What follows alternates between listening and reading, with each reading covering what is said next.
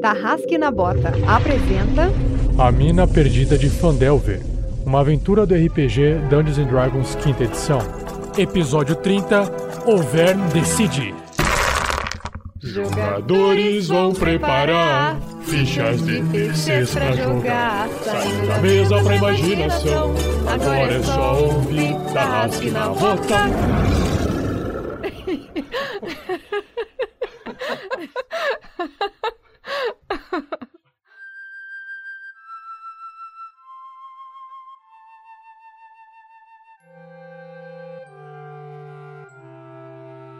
A Caixa Cultural de Curitiba convida todos vocês a participarem da programação de férias de janeiro de 2017. Ela contará com uma semana de artes, semana kids, semana criativa e a semana geek, minha predileta. Inclusive nós do RPG Next estaremos lá com uma oficina de RPG. Para saber mais, confira o link no post desse episódio. Para uma melhor experiência de áudio, use fones de ouvido.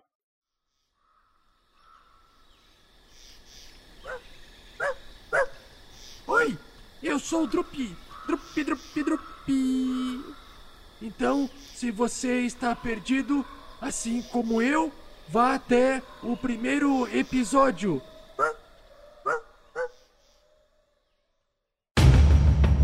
No último episódio da aventura do Rasque na Bota.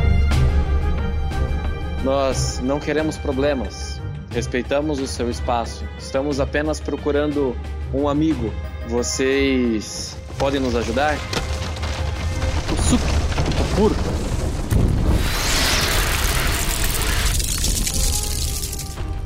Sandy, me ajude aqui a carregar, parece mais pesado. O Erevan falou de uma casa mais bem cuidada à frente.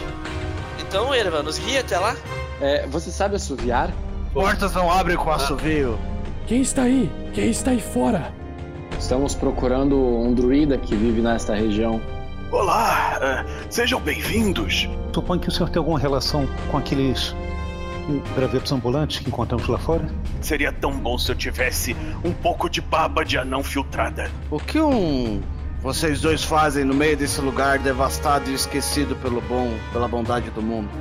Eu estou tentando afugentar um dragão. Ah, sim, o mapa, por favor. Então, nós temos Sim, que é, tá a gente tem um tarde. compromisso.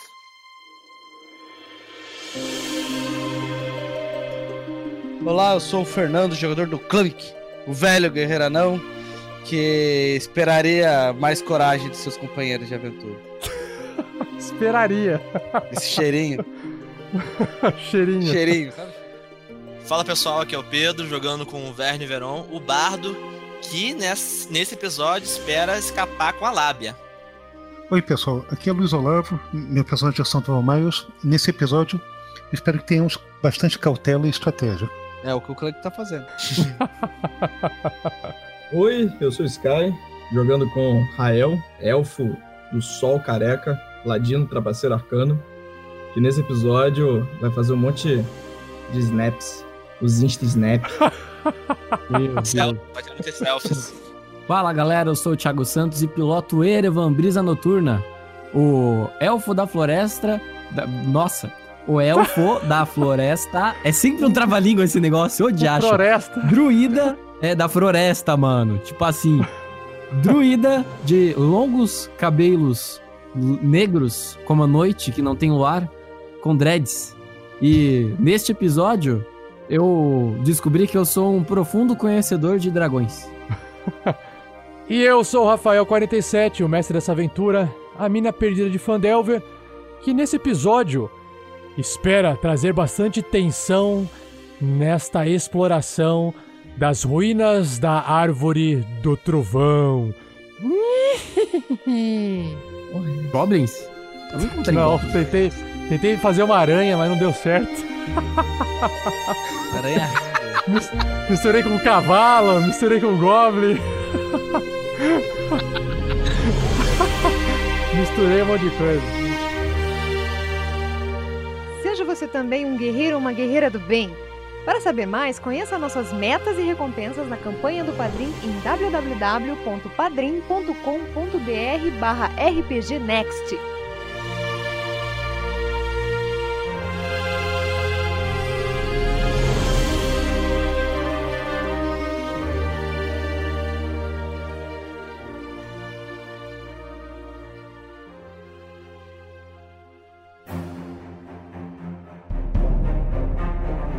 Sejam bem-vindos, pessoal, tarrasquianos, ouvintes, a mais um episódio do Tarrasque na Bota. Dessa vez, os nossos aventureiros, né, resolveram sair ali da casa do druida doidão, caduco, Rodolfo, amigo da Keline Alderleaf, aquela Heflin de Fandalin, muito gente boa, que faz um pãozinho gostoso, sentiu o cheiro aí, tá com fome. Voltando, voltando.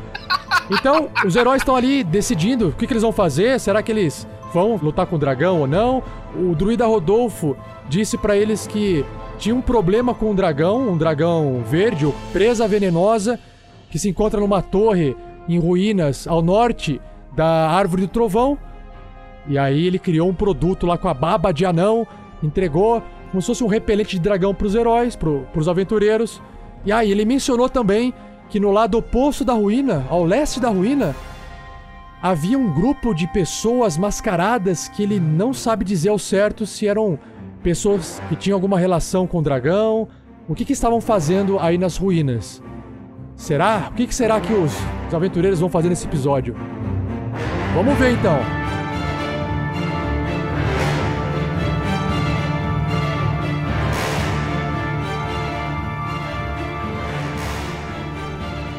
Revisão por Rafael Lamour.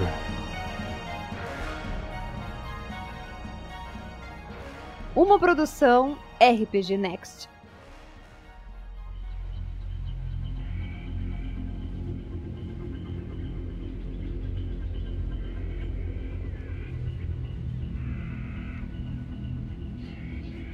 O Rodolfo, o druida, acabou de deixar vocês e voltou para os seus aposentos para continuar ali naquela pesquisa alquímica dele.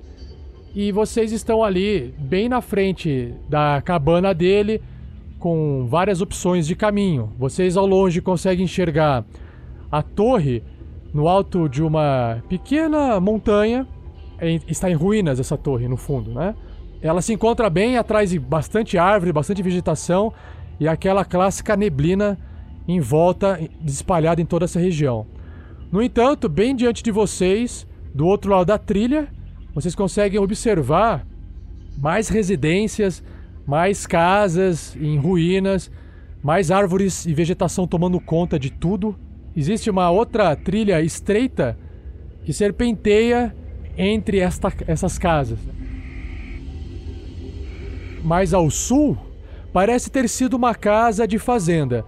Ela está praticamente metade engolida por um denso matagal, com árvores crescendo por cima de suas fundações arruinadas. E a estrada da cidade continua ao sul, por uma curta distância, passando pela ruína antes de terminar em um campo de vegetação bastante densa. Eu não entendi uma coisa. É esse lugar aí que tem as teias é que parece ser uma oficina ou uma loja? Exatamente. Então vocês têm o caminho ao sul, se quiserem investigar essa casa que parece ser uma casa de fazenda.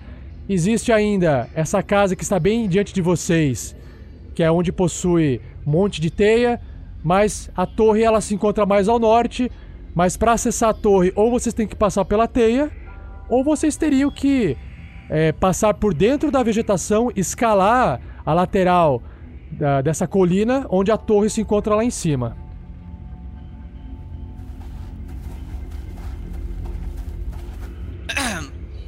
É, bom, pessoal, é, eu acho que eu sou ele mais seguro. Acredito que escalar essa região seja realmente a mais fácil dos caminhos. Não, não, não, não, não, Clank, você não entendeu. É, a norte, nós chegaremos na torre escalando, mas tem que passar por um matagal. À frente, a gente chega, segue na direção leste. A gente vai passar por essas teias e talvez encontrar esses homens encapuçados que podem ser qualquer coisa. E ao sul, a gente tem matagal e ruínas. Parece a menos pior de todas. Escalar parece o menos pior de todos. Escalar pode nos dar uma vantagem tática para reconhecer o terreno. Só que também vai Exato. nos deixar mais expostos. Bom, antes disso, antes dessa decisão, já que estamos agora num lugar mais tranquilo, precisamos estar preparados. Lembra que estávamos comentando na última fogueira à noite sobre táticas? E é importante agora pensarmos em táticas. Enfrentaremos um dragão verde. Eu nunca enfrentei dragão nenhum e eu não sei. Por falar nisso, é, alguém sabe alguma coisa assim mais importante sobre dragões, sobre venenos? Porque me pare... pelo que eu sei, dragões, ver- dragões verdes cospem ácido. Eu não sei o que, que eles cospem. O Erevan puxa da memória que naquela caverna que a gente enfrentou os orcs, é, que a gente encontrou a Garaele, tinha um barco e nesse barco tinha presa de dragão verde. Então provavelmente o Erevan sabe alguma coisa sobre dragões, certo? O que, que eu tenho que rolar aí, mestre? Natureza. Dragões Por e ser um ferroada venenosa, suspenho que ele tenha um ferrão venenoso. Bom, eu acredito que não seja só isso que ele tenha. Caralho! Ah, claro, é um dragão. Tirou 20 no teste de Erevan tirou natureza. 20 natural, tá? Só pra Oh, boa! De dragões Cara, eu a gente tá entendo. falando de dragão e o Erevan puxou uma enciclopédia escrito dragões na capa. Não, de dragões, Tinha um- de dragões eu Eu entendo. tinha um dragão verde quando eu era criança. Tinha altos papos Tá. com ele.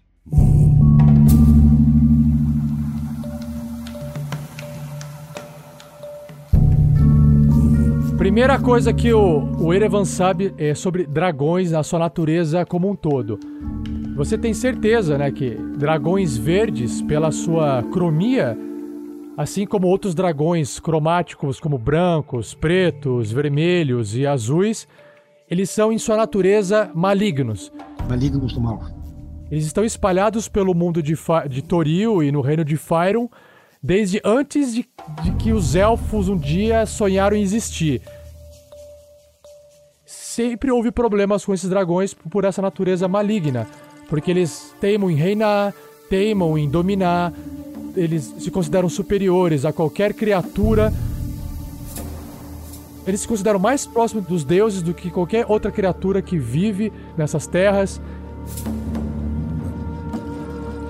Só por isso já torna a criatura extremamente agressiva. Mas é claro que nem todos os dragões são totalmente caóticos, alguns cromáticos eles ainda planejam, pensam, até conversam, mas são altamente manipulativos e inteligentes.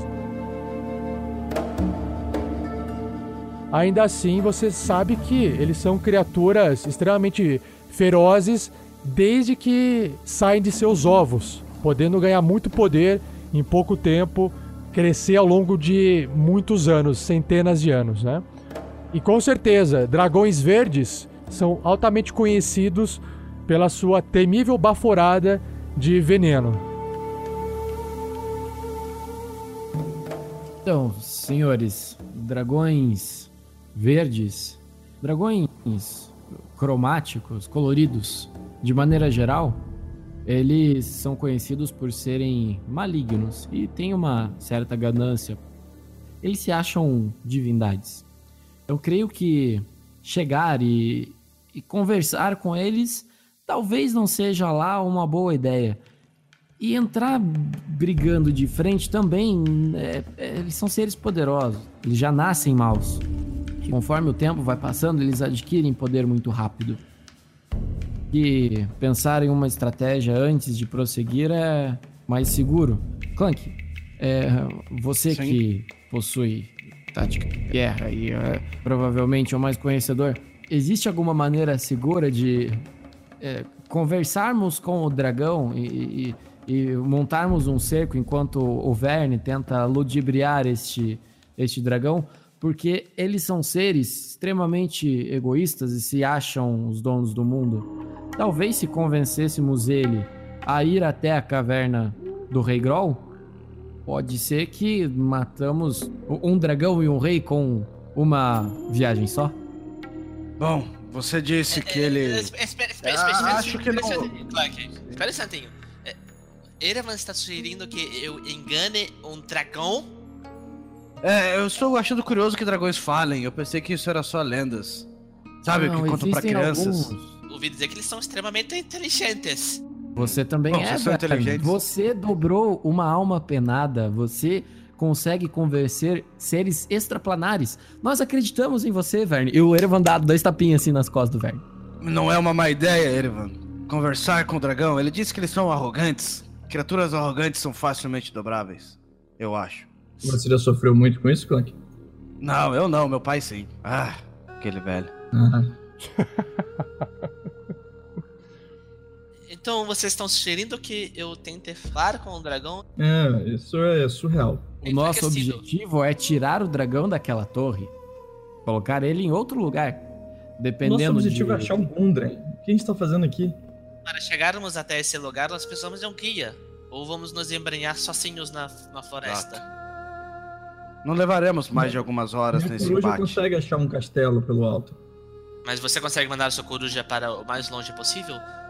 Olha, Claro. pelo mapa, seriam três dias de viagem até chegar lá. Você gostaria de mandar a sua coruja longe o suficiente assim? Claro, é uma coruja. Sim, mas. Você é seguro para ela? É uma coruja. Ela encontrar um dragão, provavelmente. né? Sim, afinal tem um dragão. Mas eu não vejo muitos dragões comendo corujas por aí, né? Na verdade, nós não vemos muito dragões voando por aí, né? É esse o problema. Vamos fazer o que combinamos. É, eu não combinei nada. Eu não vou enfrentar nenhum dragão, não. Temos o repelente. e temos um Temos um plano. repelente, temos um Não, plano, como- tá tudo certo. Como é que. Na verdade, quando- nós não temos um plano, nós temos uma sugestão de plano. Olha, o, o único plano que eu poderia ter para enfrentar um dragão seria com machias. Nós temos o Sandy. Temos o meu machado. Um dragão voa. Ah, mas ele não voa para sempre. E quando ele pousar, É. eu estarei esperando. Sim, ele, ele normalmente pousa tá para, é imagina, Skyrim, matar. Sky- Skyrim fez com que todo mundo acreditasse que é fácil matar dragão. Esse é o problema. Cara, eu tava pensando Skyrim. nisso agora, que eu... Skyrim, porra! Mas uh, lembre-se, Rael. Não voltarei atrás do que combinamos. E nós não precisamos matar o dragão. Exato. Nós precisamos afugentá-lo de lá.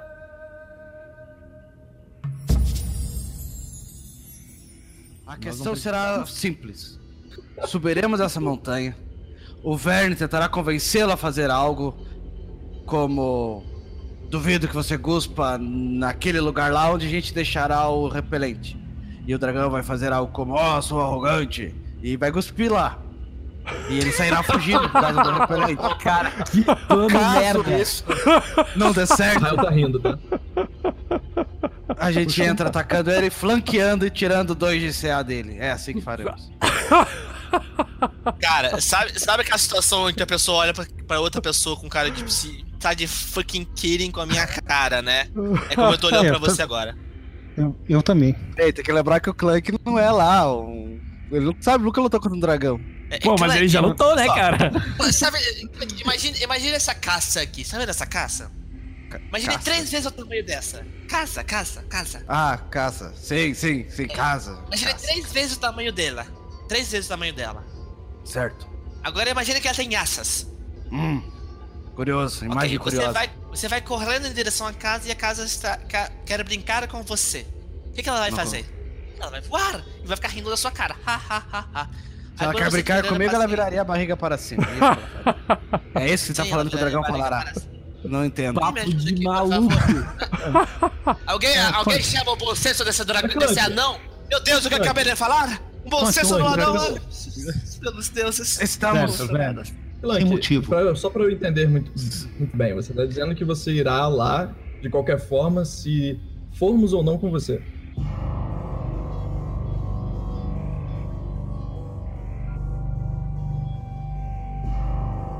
Oh, existe uma palavra a ser que foi dada e a palavra deve ser cumprida. É tudo que eu tenho. Sozinho ele não vai, que eu vou com ele. Tudo bem, mas se ninguém for, vocês irão. Nesse caso a gente vai, então não é ninguém for, mas sim. Sim, Pelo iremos. menos eu e o Clank. Então, Não entendo por que vocês não iriam. Bardo, então fiquemos pra registrar a história, porque será um ato bem heróico. Somos um Na grupo. verdade, não- na verdade, heróico não seria a palavra. Eu acho que a palavra seria suicida. Eu também tenho medo de enfrentar um dragão. Mas acredito que juntos já enfrentamos muitos. E podemos dar conta desse combate. É só criarmos uma estratégia com confiança e sorte nos dados. E é isso que precisamos agora. Confiança. Sorte nos dados. Sorte, Sorte nos dados. Puta merda, essa vai ser uma camisa muito foda. Confiança e sorte nos dados. Confiança e sorte nos dados, perfeito.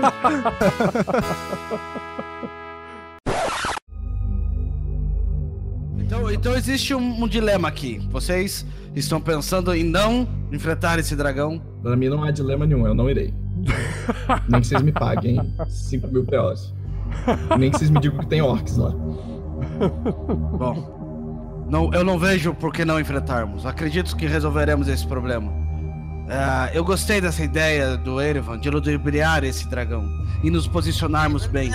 Podemos ganhar uma vantagem estratégica com um ataque certeiro. Eu estava estudando um golpe e eu posso deixar ele tonto por algum tempo e permanecer com ele tonto por algum tempo, distraído. E vocês entram com o ataque garantidos. Eu posso fazer por isso quatro vezes, enquanto esse meu braço cansa depois que eu faço isso. Mas eu consigo deixar ele bem distraído por quatro vezes. Frank, eu até aceito se o Sandy prometer que ele usa a porcaria do pergaminho essa vez que eu que nem eu pedi da última vez. Ótimo, isso! Estamos, estamos criando uma estratégia. É isso, companheiros. É isso que precisamos. Ok, tudo bem. Calma. Nós temos o pergaminho. É, você que é entender de dragões, uma magia de fogo será útil contra um dragão verde? Eu não sei se eles têm uma resistência. Deixa eu pegar aqui minha enciclopédia. O Erevan sabe que, de todos os males que ele já ouviu falar, fogo sempre resolveu muitos dos problemas e causou muitos problemas também. Fogo Espere. Tende a resolver muitos problemas. Eu não acredito que ele tenha algum tipo de resistência. Certamente deve ter resistência a, a- a venenos e algo, do, e, e algo do gênero, já que ele é um dragão que gospe veneno. Mas. A fogo, não. Tem um plano que talvez possa funcionar, mas para isso nós temos que estar comprometidos a seguir o plano. Entendeu, Sandy? Sim, e, e contra um dragão verde com Perfeito. foto. Pergaminho. É, mas para fazer esse plano, a gente precisa, precisa de uma informação. Se esses homens encapuçados são servos do dragão. Se eles forem servos do dragão, nós temos um jeito de nos, nos aproximar. E talvez, talvez, com muita sorte, consigamos ludibriá-lo. Um tempo suficiente. O Sandy usar a bola de fogo. Se ele sofrer dano o suficiente com o pergaminho, podemos talvez usar repelente. Mas para isso nós precisamos saber se esses homens encapuçados são servos dele. Fora isso, só nos restará uma opção: seguir sozinhos pela floresta. O que também não me parece uma muito boa opção.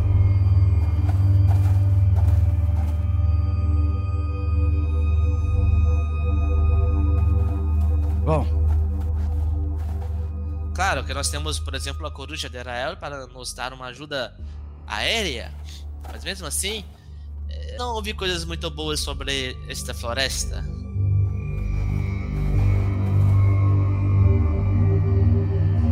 O, o- aquele cara de gravata borboleta, ele tá por perto, assim, pra dar uma luz pra gente, não? Ele tá ali atrás rindo da gente. Será? Será que eles vão escolher a opção número 1 um, Enfrentar o dragão. ou a opção número 2 Se embrenhar na floresta misteriosa. ou a opção número 3? Ir para casa e abrir um bar. Você decidiu. Então, pessoal, vamos tentar? sim, Sim. vamos nos colocar em Tudo marcha. bem, então nós precisamos seguir para o sul. Em seguida de seguir para o sul, nós pegamos o sudeste para descobrir alguma coisa sobre os homens encapuçados. Ok. Vamos. Sabe quando, você, sabe quando você tá cercado de filho da puta? Só tem filho da puta. Sei.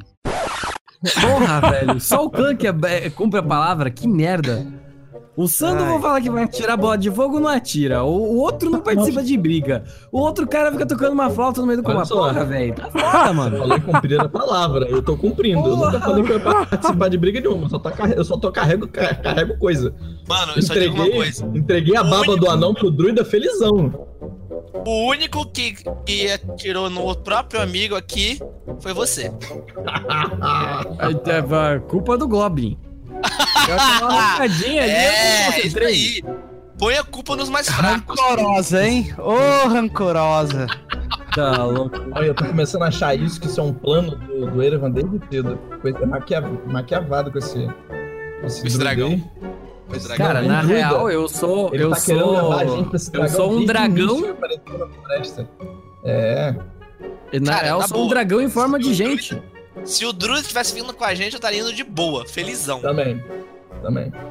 Mas só tem NPC inútil nessa merda? Nem a Garaele Healer veio. Né, Não, cara? não, nem, não, a galera. magiazinha A, gala, cura, a Garaele Healer nem curou. nem curou. Cara, os únicos que os NPCs dão pra gente aqui é comida. E olhe lá! E olha lá. Ouvintes, vocês que estão aí ouvindo agora, nesse momento, o Tarrasque na Bota, não culpe as pessoas que passaram pela sua vida pelas coisas que você não concluiu, tá? Se você não conseguiu fazer algo, a culpa é sua e não dos outros. Não aponte o dedo para as pessoas. Faça algo acontecer. Haja.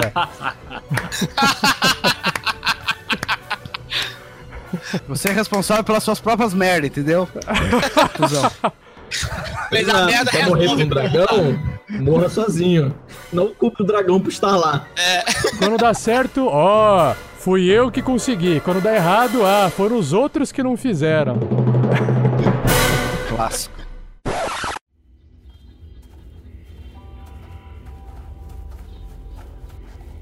A trilha passa na frente daquela do que parece ser uma casa de fazenda, só que a trilha que vai pro sul dá numa mata extremamente densa e a casa que é tomada por essa mata densa, ela tá com as paredes todas arrebentadas e é fácil de vocês atravessarem ela para continuar seguindo pro leste da ruína, contornando ali o caminho, passando pela casa e indo em direção a outras casas mais no fundo.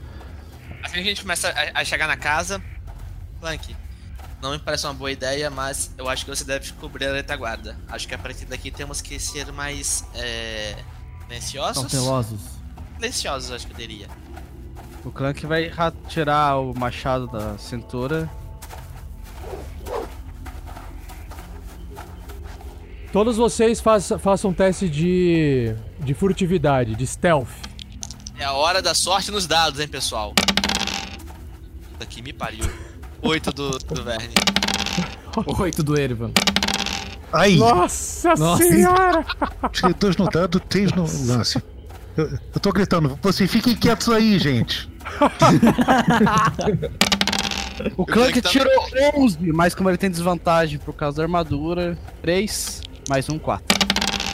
O réu tirou 19 mais 5. Vocês estão andando e vocês estão discutindo. Porra, que droga, vamos lá pro norte. Não, vamos pro sul aqui mesmo e foda-se. Aí vocês estão andando e não estão percebendo. Vocês se exaltaram nessa discussão e vocês se acostumaram em falar alto e todos vocês estão ali meio que resmungando, apontando o dedo pros outros. É, Garaele não presta, druida é da gagá, é, é. E aí, vocês estão fazendo barulho. Então vocês estão andando ali, estão faz... vocês não percebem que vocês estão fazendo barulho, apesar de vocês tentarem andar de forma silenciosa. É carioca mesmo. O, Ver... o Verne que vai na frente, Verne, você percebe que ah, por causa da vegetação e, e das passagens que tem nas paredes na casa, só é possível é, entrar de um em um, né? Assim, é filinha indiana. Ei, Eira, Ô, Você- ô. vem Ah. cá, vem cá. Tá muito mata, cara. Você, você guia, não sei nos guia aí. Ah, vocês estão estressadinhos, estão indo na frente? Vou lá. Eu tô estressadinho, vocês estão querendo me botar pra, pra, pra enganar um dragão.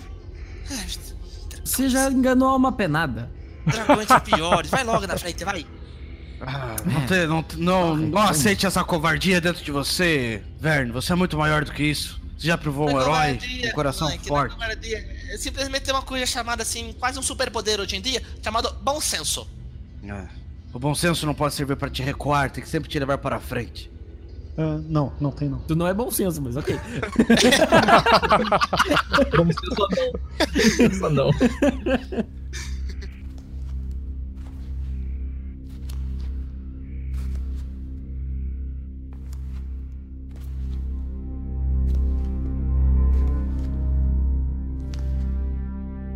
E o Erevan dá uma espiada ali dentro e enxerga árvore, mato crescendo para tudo quanto é lado. E você não percebe nenhum móvel, não enxerga nenhum móvel, apenas um grande espaço vazio com um piso de madeira já apodrecendo com o tempo.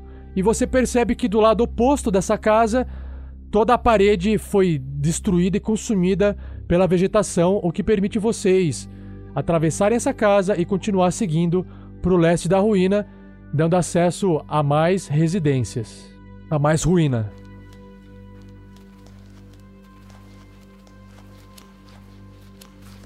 Erevan, de repente, quando você tá andando e tá atravessando a casa e você começa a chegar próximo do outro lado, você percebe que os galhos no chão, dos arbustos ali secos, meio com folhas espalhadas, começam a se mexer devagarinho e você novamente percebe que aquelas criaturas galhos aparecem e começam a correr para cima de você.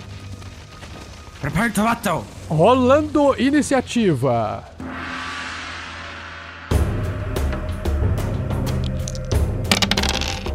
Onze do Erevan. 8 do Clank. 3, 5. Uhul, não vou ser o último. Uau, 19 então.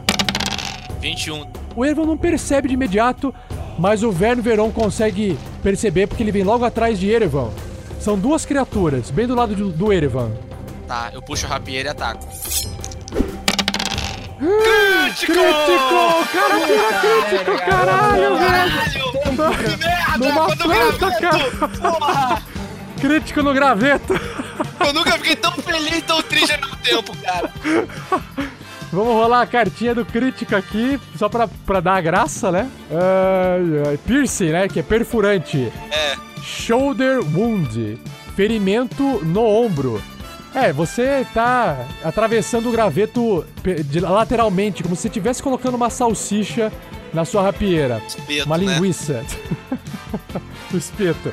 Rola o dano crítico para o primeiro gravetinho andante. 13 de dano. Nossa senhora! O graveto é atravessado e instantaneamente ele para de se mexer. O Verne consegue eliminar esse graveto num instante. 13 de dano oblitera o graveto. Tem outro do outro lado. E aí o, o Sandoval ali, logo ah, seguindo logo atrás de Rael, também percebe essa ação do Vern e tem a chance de reagir com o segundo graveto. Perfeito. Vou usar meu bom e velho raio congelante né, no, no graveto mais próximo. 10. O raio de gelo bate no chão, quase acertando o graveto, mas erra. E aí o Erevan agora sim consegue observar o raio congelante ali do lado batendo, e assim ele escuta o Verne falando, olha pro lado e enxerga um outro gravetinho se mexendo. O Erevan se afasta, toma distância do gravetinho, puxa Artan, puxa uma flecha, estica com toda a força e paciência e dispara o arco. Dispara o arco. Dispara o arco, não. Já um aí então. Arco, arco, no graveto. Claro que não. Tchau, Arthur.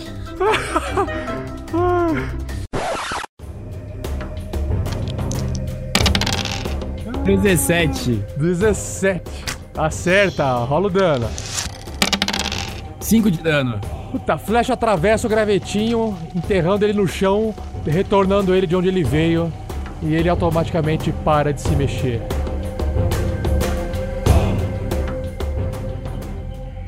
O Erevan impressionado segue... que o combate acabou tão rápido. Eu fui fazer um comentário de Clank e daí não deu, daí perdi o momento. Vocês observam, olham para todos os lados e observam que nenhum graveto mais está se mexendo. Mas é, é um local que os gravetos realmente eles ficam muito escondidos, porque vocês não conseguem perceber eles. Enquanto eles estão parados, eles ficam muito camuflados. Vocês não conseguem realmente enxergar eles. O Erevan vai em direção à flecha pra pegá-la de novo. É, senhores, acredito que temos que, além de fazer mais silêncio, tomar muito cuidado a cada passo que nós vamos dar pra dentro dessa floresta. Dois são fáceis. Se formos pegos por um enxame dessas coisas. Enxame? Enxame, certo? Formos pegos por muitos dessas coisas, nós teremos problemas. Tá. Continua na frente ele, mano.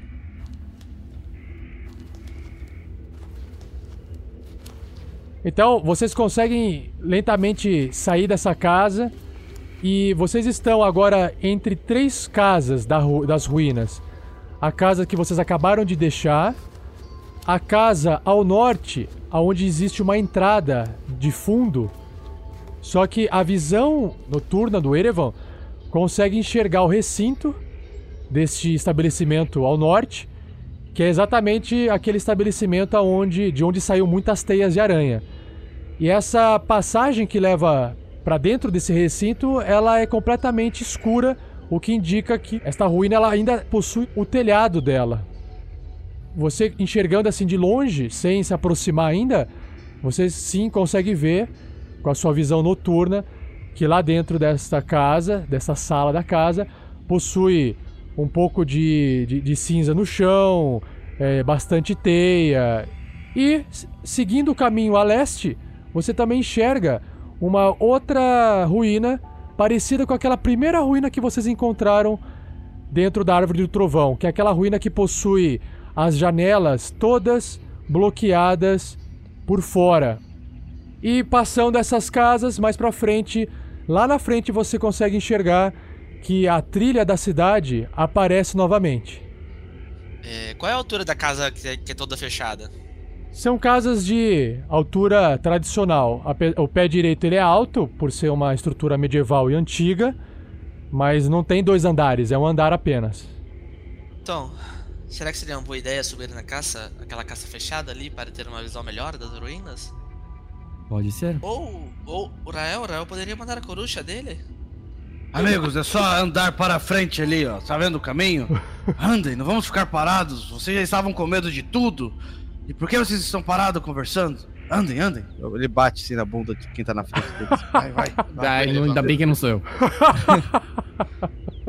Tá, então vamos para o meio dessa porcaria aqui. O Erevan, imagino que esteja querendo olhar assim para todos os lados, prestando atenção, como ele tá indo na frente, né, batedor. O Erevan só percebe de canto de olho, lá no fundo daquele estabelecimento escuro onde tá cheio de teia, o Erevan observa que no chão há uma espécie de casulo no, no chão, mais ou menos o tamanho de um corpo de uma pessoa. Ô, Verne, você consegue enxergar aquilo lá? Me parece ser um, um corpo envolto em uma teia. Vamos, é mais um padrinho. Sacanagem.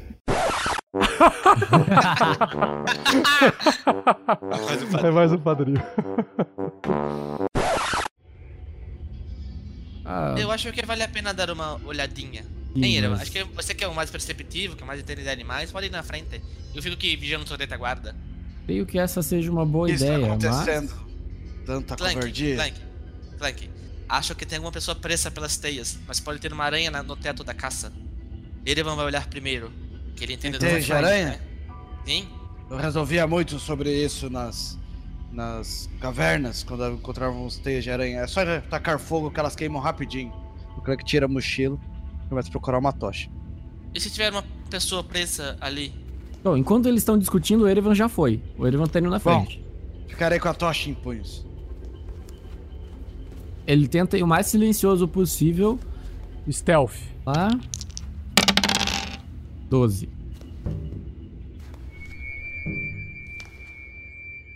O Ervan, quando chega bem ali perto da, da entradinha nesse local, você percebe que na parede da direita, que percorre esse cômodo, existe uma porta que leva pro cômodo ao lado.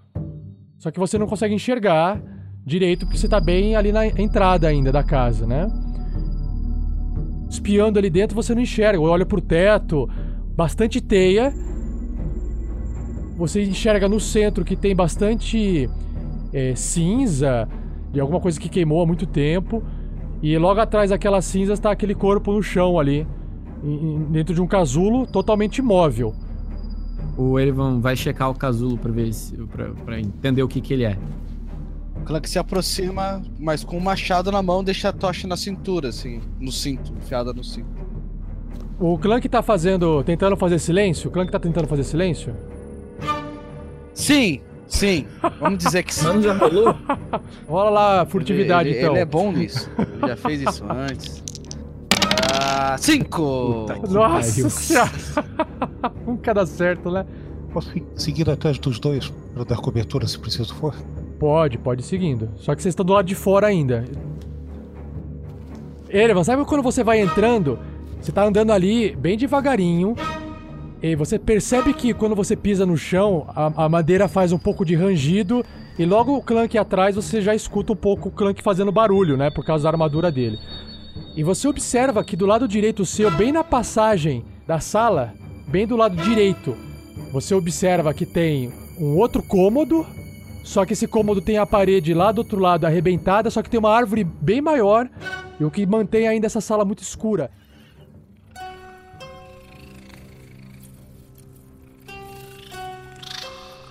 Em cima da porta, você percebe assim uma pata peluda de algo aparecendo e de repente, quando você menos espera, aparece vários olhos com duas presas no meio olhando pra você extremamente rápido. Você observa que é uma aranha gigantesca. Ela percebeu você entrar na casa e, e ela vai tentar ali agir.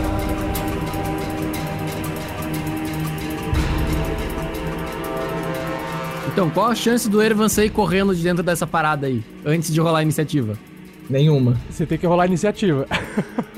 Nenhuma. Nossa, que merda, você é empalado. Rolando iniciativa. Porra. Vamos lá. Relaxa, você tem 30 pontos de vida. 18. 20 o Clank, olha lá! 19, o Verne. Era o dragão, galera. Hoje era o dragão. Vocês. É, a gente, puta, peidou na É, farofa. calma, cara. Não, o dragão, A não, gente dragão não vai ser hoje. Vocês peidaram na farofa. Eu não ia mesmo. Vocês não quiserem sozinho.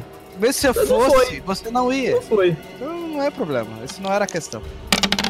Tirei 17 mais 3, 20. 20 na iniciativa. Sandoval tirou 11. O Erevan percebe que essa aranha é uma aranha grande, cara. Só que o Erevan, ele é mais ágil do que a aranha e pode reagir primeiro. Ele puxa a Artan das suas costas, puxa uma flecha, dispara na direção da aranha. 7 de dano. E ela dá uma mexida, só que ela continua ali andando e você ainda tem seu movimento. Ele sai correndo de dentro da casa.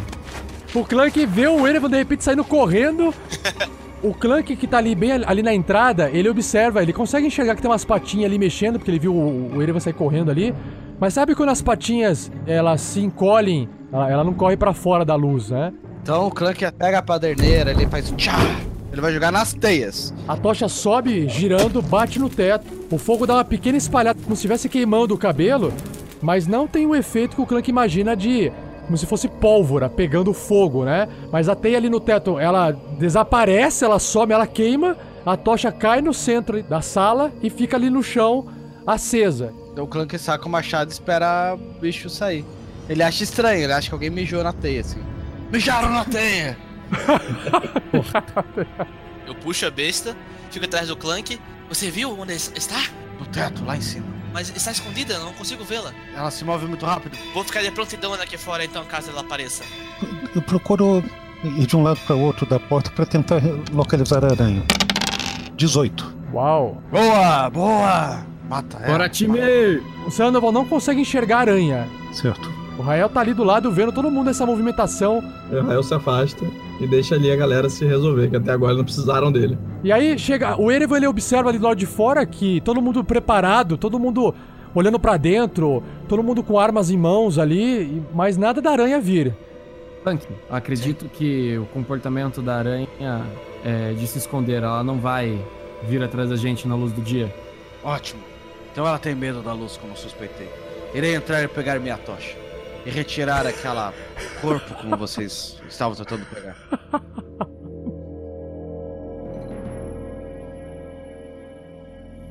Nisso, o Erevan fica com a Arthur na mão, com uma flecha esticada ali, que se a aranha vier pra cima do, do Clank, ele vai disparar. O Clank coloca o escudo na mão, guarda o machado na outra, Aham.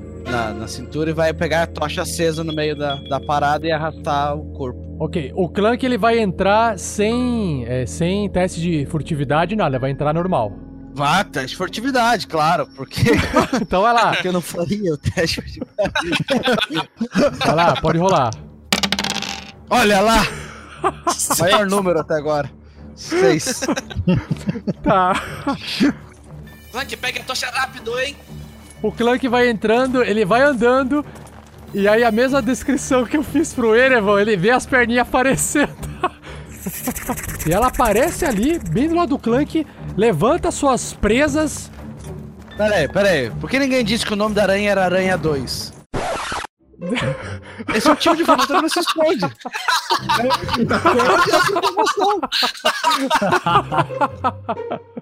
Caralho! É, Verne, dispara. Olhei, 14. Uh, nossa, e aí você vê que tem uma flecha do Erevan enterrada e o seu dardo tá indo quase na mesma direção. Rola dano. Vai no olhinho dela. 5 de dano. Puta, e espeta num dos olhos dela. Ela tem oito, cara. De boa. É, Tá susto. menos não faz diferença não. Cara, tem ali um, mais um dardo do Verne e o Ervan também com a flecha ali puxada. Vai disparar também? Tô disparando junto com o Verne. O Sandoval também, vai disparar também. Nossa, acerta, rola o dano. 8 de dano. Nossa, 8 de dano. Você percebe que a aranha se contorce assim, muito machucada. Essa flecha atravessou ela. Ela já pisa meio torta assim, caindo. Você sabe que ela tá sangrando. Perdeu mais da metade da vida dela. Clank, você tem o, aquele momento que você sabia que a aranha tava ali de desferir um golpe antes dela atacar você. Então é o que o Clank irá fazer com graça, com amor e com muita força. Maldita! Dá aquele pulinho assim. ah! E capau! 10 de dano! Nossa senhora! O Clank sabe que com essa machadada ele tem o poder de retirar a vida completamente da aranha ou apenas nocautear ela. O que que Clank faz? Ah, hum, aranhas, morrem! Sim.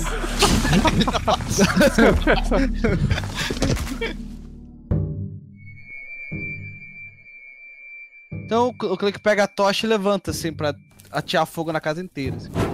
E o corpo? Eu vou pegar depois, é, não é tão rápido assim. Eu acabei de perceber que essas paradas demoram uma era pra pegar fogo. Nesse momento, enquanto o Clank faz esse movimento de começar a ter a fogo na casa, o Clank percebe que lá no fundo mais quatro pares de olhos aparecem e nessa vez o Clank não tem tempo de reagir. Uma nova aranha gigante põe a bundinha dela pra frente assim e ela resolve atacar uma teia no Clank de longe. 15. O Clank dá um passinho pro lado assim. Essa aranha, ela sai correndo, só que ela tá correndo pelo teto, ela passa pela porta, ela vai do outro lado da, da, da casa pra ficar bem perto do Clank, só que ela tá no teto. Verne Veron, Verne Veron, você percebeu que uma aranha passou ali, mais uma aranha veio lá do fundo, só que você não enxerga ela do lado de fora. Eu vou em direção à porta, mas eu não entro. Eu fico colado na porta pra ver se eu tenho visão da aranha. Sim, você enxergaria no teto, de ponta cabeça. Eu pego a besta e aponto pra ela. Vamos lá, vamos lá, vamos lá. 22! Nossa, acerta! 5 de dano. Usem fogo! Usem fogo! Estou tentando, estou tentando. Raio congelante não. Eu tô imaginando a situação. Usem fogo! Raio congelante. É, o que eu só não voltei pra hoje. Vou usar o pergaminho agora, né? Não, não, não, não, não. Usa o pergaminho, usa o per... Eu tenho certeza que se você usar o pergaminho vai pegar fogo na casa. E no Clank. E no Clank. 22. 6 de dano no Sandoval. E aí, Rael do lado de fora, assistindo a galera se interagindo com uma aranha. O Rael fica de boa lá? Não, ele tá no WhatsApp. ele tá fazendo um snap. Olha, encontramos aranha gigante aqui. Vai tirar uma, tirar uma selfie com a aranha gigante. Fazendo uma selfie. Tá tirando uma selfie. Beleza. Erevan. Ele vai mais ou menos ali na direção do Verne pra tentar ficar ali próximo dele. Então ele chega ali, enxerga a aranha. Fogo! Com essa mesma mão, ele lança o seu cantrip, o Produce Flame. E taca uma pequena bola de fogo, uma, uma faísca, né? Bola de fogo é o que o Sandoval tem, né? É, uma, uma bolinha, e bolinha de taca, fogo. E taca na aranha. 14. Essa bolinha de fogo, ela vai em direção à aranha, mas ela bate bem no cantinho ali do teto. Ela explode, desaparece e ela não consegue acertar a aranha. E aí é o Clank novamente. Clank, você tá ali com a tocha. Clank joga a tocha para o lado. Oh, o pé não!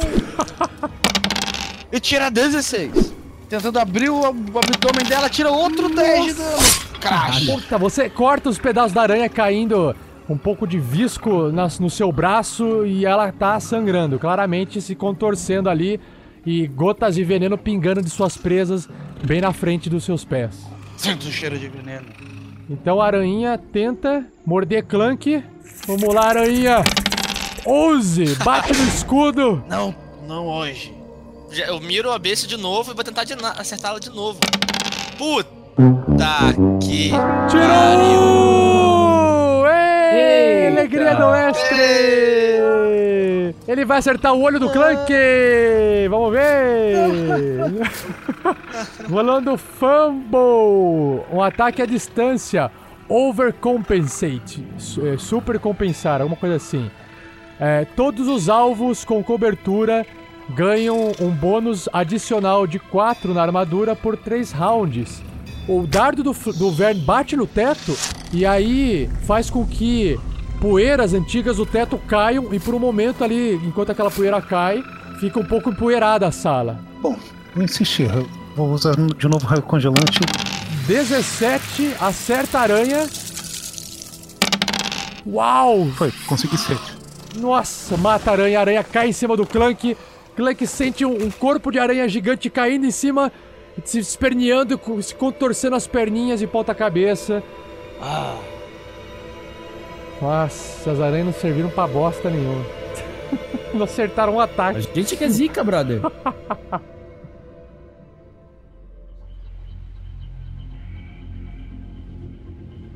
Bom, o Clank apaga a tocha, né? Guarda ela.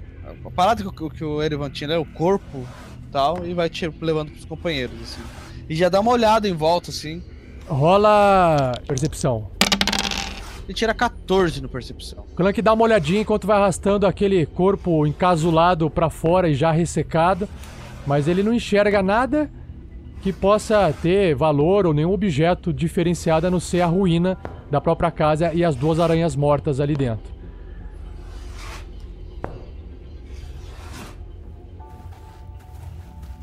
O Erevan se aproxima e começa a, tirar esse, esse casulo ressecado. Você vai tirando o, casulo ressecado, você consegue, você começa a encontrar assim ossos, é, pedaços de pano. Ah, você vai pôr na mão, põe a mão no tecido tentando identificar alguma coisa. Você acha ali no, no bolso ainda de- daquela, daquele, dessa criatura morta uma poção avermelhada muito parecida com as poções de cura que vocês já encontraram. Sandoval, ele não teve sorte, mas acredito que nós tivemos. Deixa na mão do Sandoval, assim, entrega na mão do Sandoval a, a- a poção. Tô suspeitando que essa, essa seja a loja que a menina lá, a Mirna, falou. Eu vou dar uma olhada aqui dentro. Então, enquanto o Vern é, entra pra fazer uma verificação mais minuciosa dessa casa, Estou sentindo que estamos perdendo nosso tempo aqui, matando criaturas que são parte desse ecossistema. O Verne ele observa que o primeiro cômodo que ele entra, onde foi encontrado o casulo no chão, o teto se encontra todo chamuscado e você não encontra nada de valor aparente. Pisa no chão, dá uma olhada para ver se tem alguma coisa secreta no chão, não encontra nada. A hora que você espia a sala do lado, de onde as aranhas gigantes vieram, você observa que a parede oposta está toda destruída, mas tem muita vegetação densa tapando essa parede. E ao norte dessa outra sala nova, apesar de ter muita, muita teia, aqui uma teia bem mais densa do que a primeira sala, você observa que tem uma, uma abertura, que é uma porta para a saída desse estabelecimento. Você está enxergando exatamente aquela teia que estava cruzando o caminho de vocês, impedindo o caminho de vocês, né? Não vou perder meu tempo aqui não, eu volto.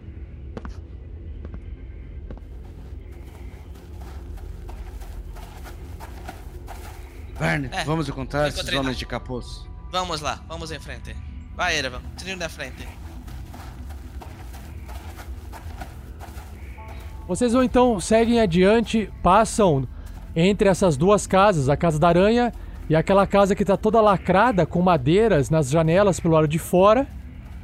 E aí vocês chegam num ponto aonde diante de vocês volta a aparecer parte da trilha das ruínas. Dá a impressão que vocês contornaram o centro da ruína, cortaram o caminho. E vocês ainda enxergam na frente de vocês duas ruínas. Uma bem pequenininha, com a porta toda estourada, e do outro lado uma ruína muito mais destruída, praticamente sem paredes, um pouco mais para frente. Vocês têm que ainda andar mais para frente e ir andando, né? E passando para poder chegar no lado que vocês querem. O Ervan olha pra trás assim pro Verne? Leste. Pela- Leste. Leste. Ok.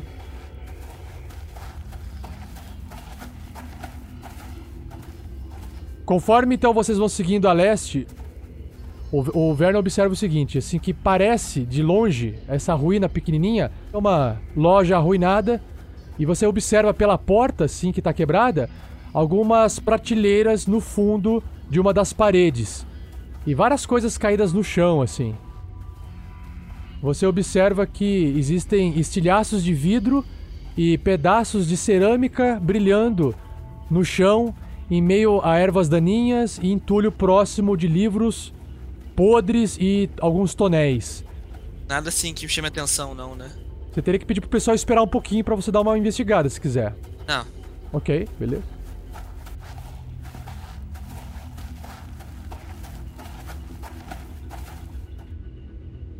E aí, de novo, vocês estão diante daquela decisão de ou vocês vão passar pela mata, ou vocês vão ter que passar por dentro de uma última ruína. Bom, Erevan. Agora eu deixo por sua escolha. Menos mata ou mais mata? Ah, menos mata? Não é? Acredito que seja o mais sábio a fazer por aqui. Vá lá em frente então. E o Ervan vai em direção à casa. Beleza. Faz mais um teste de furtividade todo mundo, só pra eu saber como é que vocês estão caminhando de novo. É, tirou 15. 20 do Ervan. Eu tirei 20, 20? vou dessa 9, Clank.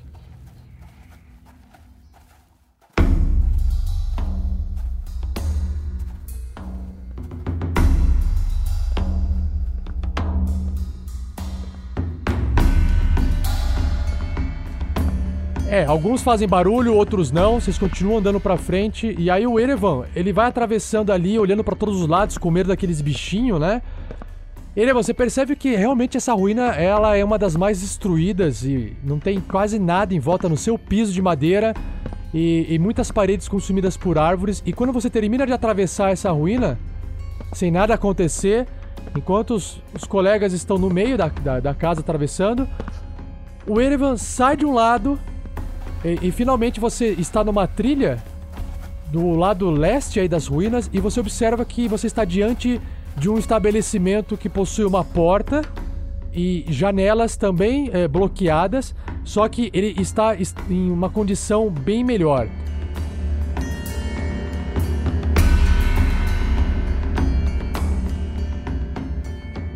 Você percebe que parece ser uma casa pequena de fazenda, só que no entanto as portas estão fechadas e as janelas bloqueadas por tábua. E você percebe que as condições de, de conservação desse local ele é melhor do que as outras residências.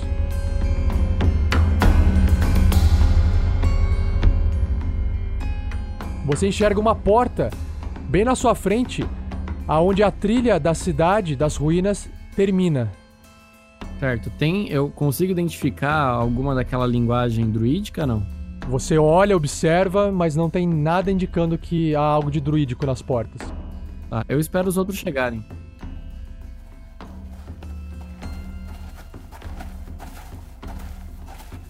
Verme. Acredito que deva ter alguém vivendo ali. As portas estão. estão fechadas. Pode ser que seja o covil dos, dos encapuçados, não? Exatamente isso que pensei. Talvez alguma fresta para observar dentro? Vou dar uma volta na casa para ver o que encontro. Vá por um lado que eu vou pelo outro. É, esperem aqui, pessoal. Eu vou pelo sul. Pelo... Eu vou pelo norte.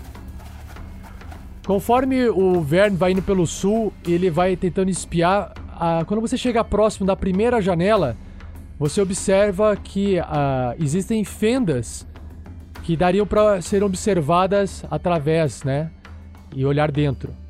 Você pretende olhar bem de frente, olhar de canto de olho, bem minucioso? O que, que você quer observar? Quero olhar, bem quer- minucioso. Só faz um teste de stealth com vantagem. De furtividade com vantagem. 16. Você consegue observar pelas frestinhas dessa janela cheia de madeira que parece haver duas ou três pessoas mascaradas com mantos sentadas em volta de uma fogueira e parece que eles estão fazendo uma, uma refeição, um, um lanche do final do dia, jantando. Certo. Assim que eu vejo isso, eu volto assim na ponta dos pés até onde os outros estão, aceno pro Erevan pra ele voltar. Estão aí dentro. Parece que estão em volta de uma fogueira, talvez fazendo uma refeição. Talvez possamos pegá-los de surpresa agora. Parece um melhor rumo de ação, sim. Melhor confrontá-los nos nossos termos do que nos deles. Então, o que faremos? Chegaremos de frente, chutando a porta? Vamos chegar atacando ou vamos tentar falar primeiro? Tá, então vamos tentar falar e vamos nos distribuir em volta para dar cobertura para quem estiver falando. Eu tive uma ideia. Posso tentar chegar falando que, que me perdi pela floresta? Eles ficam de prontidão para atacar qualquer coisa. Pode ser.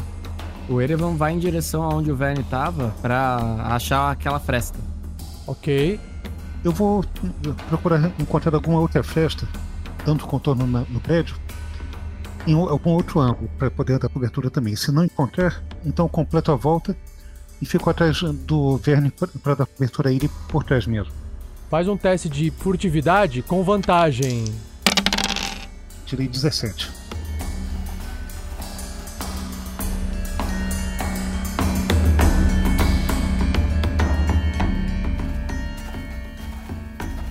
Quando o Sandoval dá uma volta, o Sandoval ele registra que ao sul existe uma porta, só que ela também está fechada, e do lado oposto de onde o Erevan se encontra, também existe mais uma janela com frestas. E existe também mais uma janelinha, uma fenda, uma frestinha, bem do lado daquela porta principal, do lado direito dela.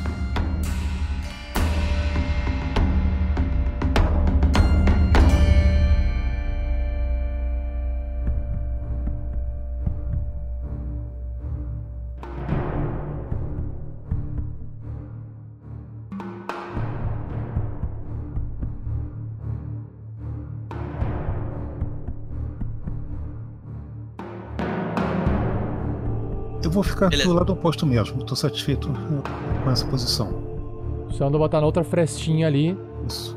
tá escondidinho ali, agachado ali na frente da janela. Beleza. Olha que, ó, ele vai ir lá na porta, ele vai ficar tipo de costas na parede do lado, de uma forma que quem abre a porta não veja. Eu falei que eu sou contra. Eles vão lá atacar, eu tô, tô assistindo. O Verne chega na porta, Calma, eu não chego assim na porta. Joga uma prestigitação pra sentir aquele cheiro de floresta, ferrado, sabe? Que tá muito tempo andando no meio da mata. tá? Pego uma um pouco de, de maquiagem, me sujo, balanço o cabelo, dou umas rasgadinhas assim, pipocas na roupa. Aí vou andando mancando assim em direção à porta. Ah, luz! Luz! Começa a bater na porta. Por favor! Alguém! Faz um teste de Deception, né? Você tá fingindo? 21! Nossa, fazia tempo que o Verne não 21. fingia, né? Né, cara? Desde os, desde as marcas vermelhas lá. Aí o Verne escuta do outro lado da porta. Por favor! Estou perdido! Fomos atacados! Vai embora, aqui não é lugar de pessoas perdidas. Por favor! Eu preciso de ajuda! Eu tenho. Eu tenho. Eu tenho dinheiro! Eu tenho dinheiro comigo! Eu tenho itens! Por favor, faça qualquer coisa por um pouco de ajuda! O Verne por um tempo escuta silêncio, aí o- os olhares de Verne cruzam com o de Clank. Cruza com ali com o Sandoval que tá ali. Passa alguns segundos e aí você escuta alguém destrancando a porta. Um clack. Pego algumas moedas de ouro assim, tipo, coloco assim na minha frente, sabe? Tipo, por favor! Abre uma frestinha e o que você enxerga é exatamente um humano de cabelo esbranquiçado, com uma máscara carnavalesca, possuindo um manto, uma máscara bem estranha, mas todo de preto, olhando pra você de forma meio imponente. Você não consegue olhar as expressões e- ah, por trás da máscara, mas ele passa muita frieza a olhar pra você. Diga o que você quer. Veio trazer dinheiro? Então entrega o dinheiro e vaza daqui. Esse local é perigoso. Nós somos perigosos. Perigoso? Saia daqui. Vamos, vamos, vamos. Tá aqui o dinheiro. E chuta a porta, assim. Já com a machada na mão. Que beleza. É de surpresa, né? Vai ter uma vantagem? Vai ter Surpresa! Olha, Surpresa foi, pra mim, Foi surpresa. Surprise, motherfucker! Quando ele falou nós somos perigosos, o cara que entendeu literalmente, né?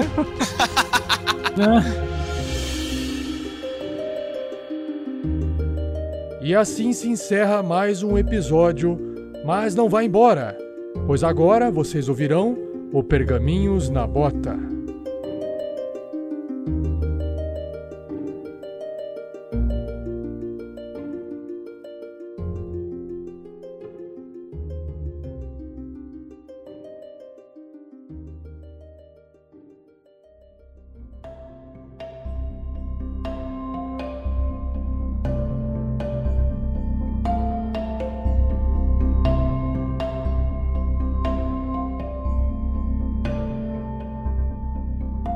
Fala pessoal, Tarrasquianos! Estamos de volta. Feliz 2017 agora pra valer. Estamos voltando finalmente com Pergaminhos na Bota. Ficou um tempo parado por causa do- da virada de 2016 para 2017. E agora que a gente tá voltando, a gente tem muita coisa pra poder falar pra vocês. Eu tenho aqui uma listinha. E o que, que vai acontecer hoje, né? Vou poder apresentar pra vocês aqui o novo convidado que está participando. É o Diego Teixeira. Fala um oi aí pra galera, Diego. Olá, Tarrasqueanos. Já já a gente volta e eu já vou conversar com o Diego. E aí, pessoal, alguma listinha pra quem quiser ouvir o Pergaminhos na Bota até o final vai ter. Vou falar um pouquinho de link afiliado, eu vou falar do Padrim que sofreu algumas alterações lá na nossa campanha do Padrim. Vou falar um pouquinho do kit Bauru Tarrasque, do Guerreiros do Bem, algumas fotos que eu vou comentar que estão no post. Vamos fazer alguns sorteios, sorteios do mês de janeiro. Vou poder apresentar os novos padrinhos e as suas recompensas. Também a gente vai poder falar um pouquinho de dicas e sugestões mais pro final. Você que está agora nos ouvindo e se considera talentoso em alguma coisa, vou ter uma mensagem para você no final. E depois, por último, a gente reforça um pouco do material novo que a gente produziu e publicamos no feed do RPG Next, ok?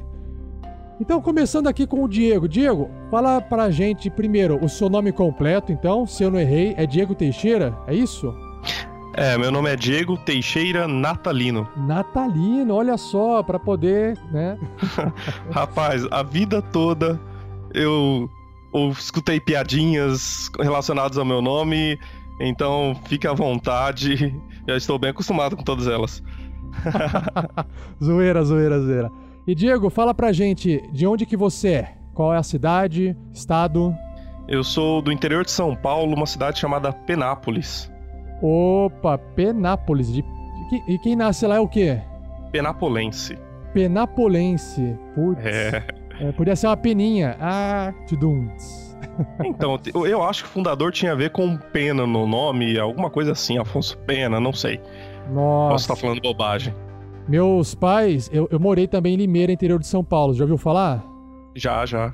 Aí lá também tem a historinha de um padre que carregava laranja, mas eu não sei se é uma mitologia regional ou se é verdade, mas tem a ver com o pé de laranja lima. Aí chamou Limeira a cidade.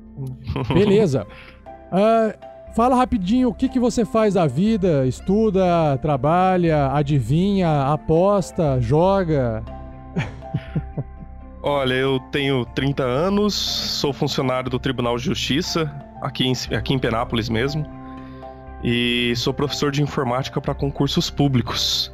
E no Uau! tempo livre, faço o que nós gostamos muito de fazer, né? Jogar RPG. Puxa, podia inverter, falar, vamos jogar RPG e vocês vão aprender é, informática porque vocês estão no mundo cyberpunk. Não rola, não? Dependendo do grupo de alunos que, que eu possuir ali, rola sim. rola Olha sim, só, rapaz. imagina um cursinho de informática com RPG, cara? Que da hora. Durante uma sessão de RPG, né? Porra, seria massa, hein? Fica a dica aí. legal, legal. E você tem um sistema preferido de RPG, Diego? Olha, Rafael, eu joguei a maior parte da minha vida D&D. D&D 3.5, D&D 4, quando eu já conhecia, mas eu aprendi RPG com um amigo meu. Até uma história legalzinha. Ele me ensinou com um pedaço de tijolo, esses tijolos de construção, na Uau. calçada da casa dele, o, 3, o 3D6. Ah, sim, é o basicão, né? Isso. Show. Mas na calçada da casa dele, com um pedaço de tijolo, até hoje eu me lembro. Foi ali que eu comecei o RPG há 15 anos já. E qual que é o seu personagem preferido, assim, classe, raça ou estilo? O que, que você prefere pra jogar? Então, então, Rafael, é complicado porque raríssimas vezes na vida eu fui jogador. Eu sempre fui mestre. Igual eu. então eu acabo gostando de todos os personagens, sabe? De todas as classes, de todas as raças. Fico imaginando inúmeras builds, maneiras de criar personagem, personalidades. Então eu nunca me apeguei a um. Na verdade, eu me apego aos personagens que os meus jogadores acabam criando. Eu acabo guardando e lembrando muito dos personagens que eles criaram e que foram especiais em nossas aventuras. Mas se eu te convidasse pra jogar uma partida, sei lá, semana que vem, aí eu falo, ó, Diego, cria um personagem. Qual que você criaria então? Ele ia ser um ladino falando um castelhano bem improvisado, bem ah, mequetrefe. Ladino, então beleza. E a raça, alguma preferência por raça? Humano mesmo. Humano. Show. E fala pra gente também por que. Assim, claro, não pra gente, né? Eu sei, mas. Por que, que você tá aqui hoje no Pergaminhos na Bota? Então, como eu posso falar? Começa com a palavra sorte. também, também. O meu grupo de RPG sempre falava assim: grava, Diego, grava nossas sessões. E eu fiquei muito com essa ideia. Ah, eu acho que em 2017 eu vou começar a gravar as nossas sessões, né? Naturalmente, a ideia de criar um podcast assim como deve ter surgido a ideia para vocês, naturalmente eu tive essa ideia. Vou gravar um podcast, publicar as nossas sessões de RPG. E então eu comecei a pesquisar podcasts de RPG e escutei vários. Admito que escutei vários podcasts e eu gostei muito do RPG Next. Ah, né? bacana. Vocês. Não, de verdade, vocês são divertidos, a edição é muito boa. Valeu, obrigado. o- os efeitos sonoros são bons, a história é coerente, você vai ficando interessado em saber o que, o que vai acontecer com os personagens, né? E por esse motivo, eu pensei, por que não ajudar? Eles estão iniciando o projeto, assim como eu um dia quero ter um projeto semelhante, por que não ajudar? Mas o que realmente, o que realmente me conquistou foi a campanha Guerreiros do Bem. Ali eu vi que vocês conseguiam fazer do RPG mais do que um hobby e sim é, algo que pudesse trazer o bem para as pessoas próximas, né? Então foi ali que eu decidi, eu vou me afiliar aos ao, ao Padrim, né? Vou Uhum. colaborar aí com o projeto e ajudar de alguma forma. Pô, que legal. É bom saber, é bom ter esse feedback. Obrigado aí pelo ap- apadrinhamento, né? Não só seu, mas como de outros vários. Eu ia fazer mais uma pergunta aqui, como você conheceu o RPG Next, mas você já, já respondeu. Maravilha! Meu, uma ótima, uma bela introdução. Maravilha. Então, Diego, você comentou eh, de ajudar, entrou pro padrim, né? A gente realmente, se os padrinhos que apoiam o projeto recebem uma planilha chamado Relatórios da Casa Mestre, que na verdade é a nossa prestação de contas. E aí, como dá pra ver lá, todo o dinheiro arrecadado ele é investido eh, ou ele é doado como Guerreiros do Bem. Então não, não fica sendo armazenado esse dinheiro, né? Sim, sim. Agora, o que a gente está fazendo também para poder, é, por exemplo, investir mais é, ou em propaganda, divulgação, ou até, quem sabe, tentar arranjar um dinheiro para poder financiar novos projetos, porque às vezes precisa disso para poder pagar mais gente para trabalhar, porque a gente depende muito de, de- do pessoal querer é, se doar para o projeto, né? Então, o que, que a gente fez? A gente criou alguns links afiliados com algumas empresas, por exemplo, na Amazon. Então, qualquer pessoa que estiver navegando no nosso site e ver alguma propaganda da Amazon que envolva livro de RPG, alguma coisa nerd, e clicar naquele link, qualquer coisa que for comprada dentro do site da Amazon, um percentualzinho é, é- é pago para o RPG Ne- Next, sem que isso onere o preço do produto comprado. Então só tem ajudar também. E a gente também acabou de colocar um link afiliado da Livraria Cultura para quem tem interesses em comprar livros em português, mesma coisa. Comprou qualquer livro lá através de um link, não importa qual produto, a gente ganha um percentualzinho e o seu produto não custa mais caro por causa disso. Ahn, já sobre o Padrim, que é a nossa campanha de recompensa e metas do financiamento eh, colaborativo e recorrente, a gente teve que fazer algumas mudanças nas metas e recompensas. Por quê? Porque a gente teve que ajustar alguns valores porque o ano passa e as coisas ficam mais caras. E aí quando a gente vai ver o valor das coisas, as coisas ficaram mais caras, né? E Brasil, não tem muito como escapar. Mas o, o principal é que foi dada uma enxugada. Tinha muita recompensa que os padrinhos não estavam ah, pedindo pra receber. Ou... Eram recompensas que davam trabalho, tipo, ó, envia alguma coisa pra gente. Então foi feito. Foi, foi enxugado isso. E algumas recompensas que eram pra níveis mais altos foram passados pra níveis mais baixos. E aí pra agradar todo mundo. Então, se alguém tiver dúvida, quiser verificar a campanha no Padrim, ver como é que ficou, é só dar uma acessada lá no link e o link também tá no post do site, certo? Certo. Posso continuar, Diego? Não tô falando muito aí, tô- se qualquer coisa me interrompe, tá bom? Não, pode continuar. E falando de Padrim, pra quem também não sabe, ah, a gente atingiu a meta de 500 reais o Padrim, que é uma meta que envolvia a melhoria dos microfones. Então a gente pôde, graças aos padrinhos e madrinhas, adquirir microfone para a equipe inteira, microfones profissionais, equipamento de melhor qualidade para gravação. As gravações agora passarão a ser feitas é, em canais separados, cada um na sua casa, para poder gravar o áudio com melhor qualidade. Vai demorar ainda alguns episódios para vocês começarem a perceber uma melhoria. Eu já iniciei a gravação dos episódios em faixas separadas, ou seja, já falei, galera, mesmo usando esses headset fuleira aí, vamos é, gravar em faixa separada porque eu já vou pegando a prática, né? Porque dá um trabalhão, dá um trabalho a mais. Sim, sim. Mas aí a hora que o microfone de qualidade entrar nas, nas novas gravações, aí vai melhorar ainda o áudio do, do episódio. Então aguardem aí que os episódios futuros vão ter uma qualidade melhor de áudio das vozes. Show! E falando ainda de padrinho, Diego, eh, você também foi sorteado no mês passado e ganhou uma, um kit, o kit Bauru Tarrasque, que a gente chama kit, que é uma metáfora, né? A gente quer fazer desse kit uma caixinha com o tempo com várias coisinhas lá dentro. Só que a gente precisa eh, ter um valor maior de kit para que a gente possa montar um kit mais interessante. Enquanto o valor do kit é mais baixo, a gente está fazendo o que pode, mas fala, fala pra gente o que, que você ganhou e, e como é que foi, né? Chegou na sua casa certinho, correio levou. Olha, Rafael, chegou certinho, chegou rápido, né? Dizem aí que Curitiba as, co- as correspondências demoram um pouco pra chegar, né? Mas chegou Pois bem é, Você, rápido. você teve sorte, você teve sorte. Eu ganhei uma camiseta muito fera, cara, muito fera, com as frases que os personagens da, da aventura acabam, acabam proferindo, com as mensagens que eles acabam soltando, as frases engraçadas, né? É, são as frases É. mais icônicas, assim, que surgiram no começo do cast. né? A imagem do, do Tarrasque na bota, uma camiseta preta, acertou na cor, eu gosto de camiseta preta, com, com os desenhos em brancos, de ótima qualidade. Olha, Rafael, não é, não é fazendo média não, mas eu acabo usando com frequência aqui em casa. Eu vou escolher uma camiseta, vou usar do Tarrasque na bota, vou usar do RPG Next. Muito bacana mesmo o material. Eu também tenho uma aqui, eu fico assim com super. Puta, vou lavar a camiseta. Caramba, não pode misturar com outra cor, senão vai estragar a malha. E aí eu fico com um cuidado muito grande na camiseta. Então eu gosto muito dela também, cara. E uma mensagem. Uma Ah, é, a mensagem que veio mensagem. junto com a camiseta. É, tem um trechinho da mensagem que eu gostei bastante.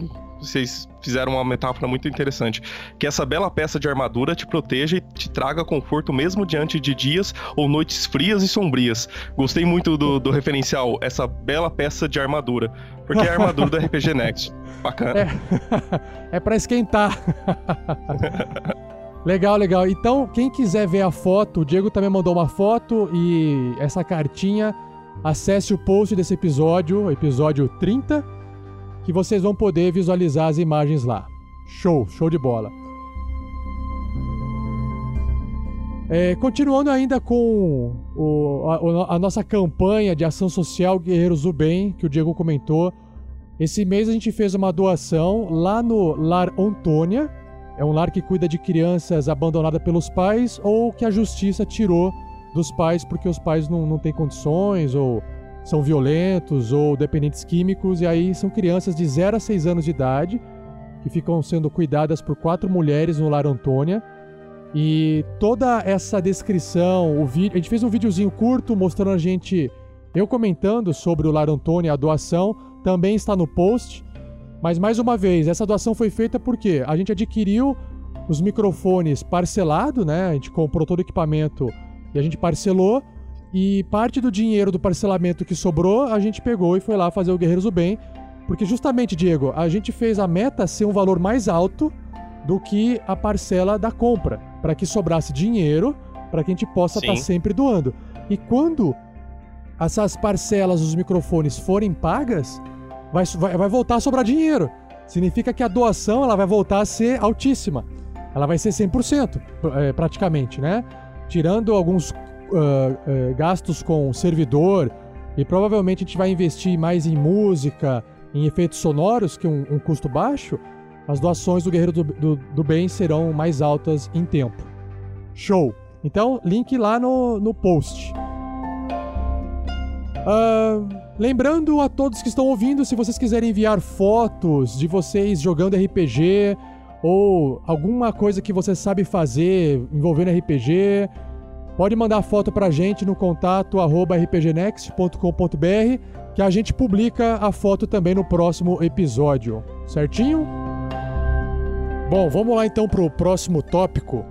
A respeito de você ser uma pessoa talentosa ou não, que eu comentei no comecinho do Prevenimos na Bota, eu me referia na verdade é caso você se ache uma pessoa que possa contribuir com algum tipo de produto e você queira publicar isso através do RPG Next, seja podcasts, por exemplo, o Vinícius Watzel vem fazendo isso. O Fernando do RPG Next publicou um podcast dele. O Pedro Quitete também publicou um podcast dele. Enfim, então se você trabalha com qualquer tipo de coisa, você se considera uma pessoa talentosa, então seja na ilustração, seja na parte né, visual, sonora, enfim, ou aplicativo, programação, é, modelagem, o que vier na sua cabeça e o que você tem em prática para fazer e que tem a ver com esse universo de RPG, cultura pop, nerd, geek, entre em contato com a gente pelo contato rpgnext.com.br. Pode preencher também o formulário dentro do site do RPG Next. Basta acessar o nosso site rpgnext.com.br e procurar a abinha lá em cima de contato. Então, se você é essa pessoa tem esse interesse de crescer junto com o projeto, fazer uma parceria com a gente, entre em contato, a gente vai conversar e a gente vê o que, dá para fazer para poder fazer de 2017 um ano diferente, claro, 2018, 2019 e assim por diante, beleza?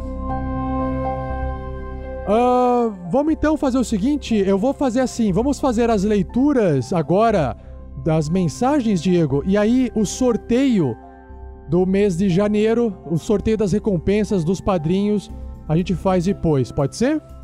Pode ser. Que aí fica, fica mais emocionante no final. Vamos lá. Então, o Talisson Torres, ele escreveu no episódio A Forja. A Forja, na verdade, é um novo podcast que foi um projeto do Pedro Quitete, o jogador do Verne Veron, que ele gravou com o pessoal, inclusive é, gravou com o Vinícius, que é um outro padrinho, e mais o Douglas, que é um ouvinte. E aí ele publicou este cast falando sobre ambientação e clima no RPG. Aí o Thaleson comentou sobre esse episódio. Ele escreveu assim: Olá, Ferreiro Pedro e seus artífices, Douglas e Vinícius. O Douglas deve ter uns 19 anos, acho. Acho que pela voz do Douglas, ou sei lá. Consegui um tempo e pude vir aqui comentar sobre a iniciativa. Então vai lá. Claro que entendo que é o primeiro episódio e que tudo vai melhorar com o tempo e tudo fica melhor com o tempo. Críticas. Número 1. Um, a escolha das músicas e background não casaram bem para a conversa. Acredito que músicas com menos batidas, tranquilas ou músicas mais bem-humoradas nas piadas sejam mais adequadas para alguns temas, Me senti num combate algumas vezes. 2. Curti o dinamismo de algumas partes do cast, contudo, em alguns casos ele não acontecia. Por exemplo, o Douglas e o Vinícius perguntando se poderiam falar. Educação é tudo, mas claro, acho que poderia ter saído da edição e daria a sensação de uma conversa mais fluida. E aí ele finaliza com duas sugestões. Um, acho que ficaria bem bonito se colocasse uma martelada bem sonora após falarem o nome do programa, tipo a Forja, pam, né, uma porrada. E dois, o que o Vinícius contou sobre o livro me fez querer comprar. Então, por que não colocar algo no final do programa como o artífice Fernando ou barra Ferreiro indica? Ah, entendi. O Talisson, no final das contas, se interessou pelo livro que o Vinícius comentou sobre que ele lançou, que ele é um autor de um livro. Sim. E aí o Talisson está sugerindo então colocar esse comentário sobre o Fer... coisas que o Ferreiro indica no final do cast. Ele adorou o cast, os três foram muito bem, parabéns. E ele perguntou se o, elenco vai, vai ser fixo. Respondendo pro Talisson já, respondendo no lugar do Pedro, uh, não. O elenco não vai ser fixo. A ideia é ter convidados e pessoas diferentes gravando, mas o Pedro seria a única pessoa fixa no cast do A Forja. Então, Rafael, eu concordo até com algumas, alguns comentários aí do Talisson, mas eu entendo perfeitamente que é o primeiro episódio. Eu também tenho tentado estudar um pouco de edição e eu sei o tamanho da dificuldade que é editar um, um cast. É, e eu sei que isso vai evoluir. Gostei muito da afinidade dos participantes ali. Sim. Eles casaram bem as ideias. E o mais interessante para mim foi o tema. Trazer esse tema de novas ambientações, da, do clima do, da sua sessão, da sua aventura, eu gostei muito, porque isso é algo que eu penso bastante. É, por que não nos aventurarmos em outros cenários e outras ambientações? Então eu gostei muito do tema, do tema abordado ali. Legal. Se fosse comparar esse primeiro episódio do Pedro com o primeiro nosso lá de RPG, nossa, tem muita diferença. tá bem melhor do Pedro já sendo o primeiro. Maravilha. Continuando, Diego, o Talisson lhe comenta o episódio 27, é sobre os vigilantes. Bom, o Talisson comenta assim: Pega ladrão! Esse episódio foi bem divertido. Espero que o Rael se livre da maldição. Meu monge diria, por experiência própria com espadas amaldiçoadas, ser controlado é uma senhora merda. Os rappers, rappers, Harpers, não Harper. sei como escreve, É. me trouxe lembranças da mesa que eu jogo com meu ranger. No caso, eles são chamados de guardas. Finalmente, os personagens notaram as esquisitices das palavras da Garaele. Essa mulher vai dar zica uma hora. Curti o cast demais, obrigado pelo ótimo trabalho. Ele anexou aqui também uma imagem no comentário dele. É, ele representa, ele tá tentando representar esses vigilantes do episódio 27 com uma imagem que na verdade foi uma imagem bem legal que ele achou aqui e mandou pra gente. Quem quiser ver, é só acessar o post 27, o episódio 27, tem lá no comentário do Talisson. Bom, olha, só pra defender um pouco aí, é, o pessoel fica aí estranhando a Garaele aí, coitada da Garaele, é uma injustiça isso com ela, ela é mó boazinha, então esquece ela, esquece ela. Vamos continuar. Já por e-mail, no contato arroba rpgnext.com.br, quem enviou um recado foi o Guilherme Gouveia de Oliveira, Peacemaker, o fazedor de paz, o pacificador. Idade 31 anos, ocupação engenheiro agrônomo, mora na cidade de Macatuba, no estado de São Paulo. Ele veio para elogiar e escreveu assim: Bom dia! Parabéns pelo projeto. Acabei de fazer minha inscrição no Padrim e já efetuei meu auxílio aos aventureiros. Aê, valeu! Eu conheci vocês pelo podcast do Ultra Geek e desde então fiz uma maratona entre novembro e dezembro para chegar no episódio 26. Comecei a jogar RPG com 14 anos e o primeiro sistema que joguei foi do Vampiro World of Darkness. Muitas aventuras lá, mas é um pouco denso e sombrio a ambientação. Já o D&D tive contato com o Nerdcast e agora estou na febre para jogar. Bom, vou nessa, abraços e continue sempre nesse caminho. Até. Bom, até, Guilherme. Cara, brigadão pelo comentário e principalmente muito obrigado pelo apadrinhamento na campanha nossa do Padrim. E a gente vai se falar mais em breve, né? E falar com a turma lá do WhatsApp, lá na loucura. Os padrinhos lá e madrinhas. Onde o Diego mora lá. Show de bola. Próximo.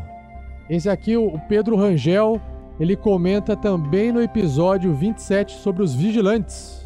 O Pedro Rangel mandou assim: Sei não. Essa Garaele tem muita coisa escondida. Eu parei essa semana para escutar o Tarrasque na Bota no episódio 1. É incrível a evolução de vocês durante esse tempo de cast. Fico feliz de saber que acompanhei o feed de vocês mais ou menos no final do segundo teste e realmente incrível.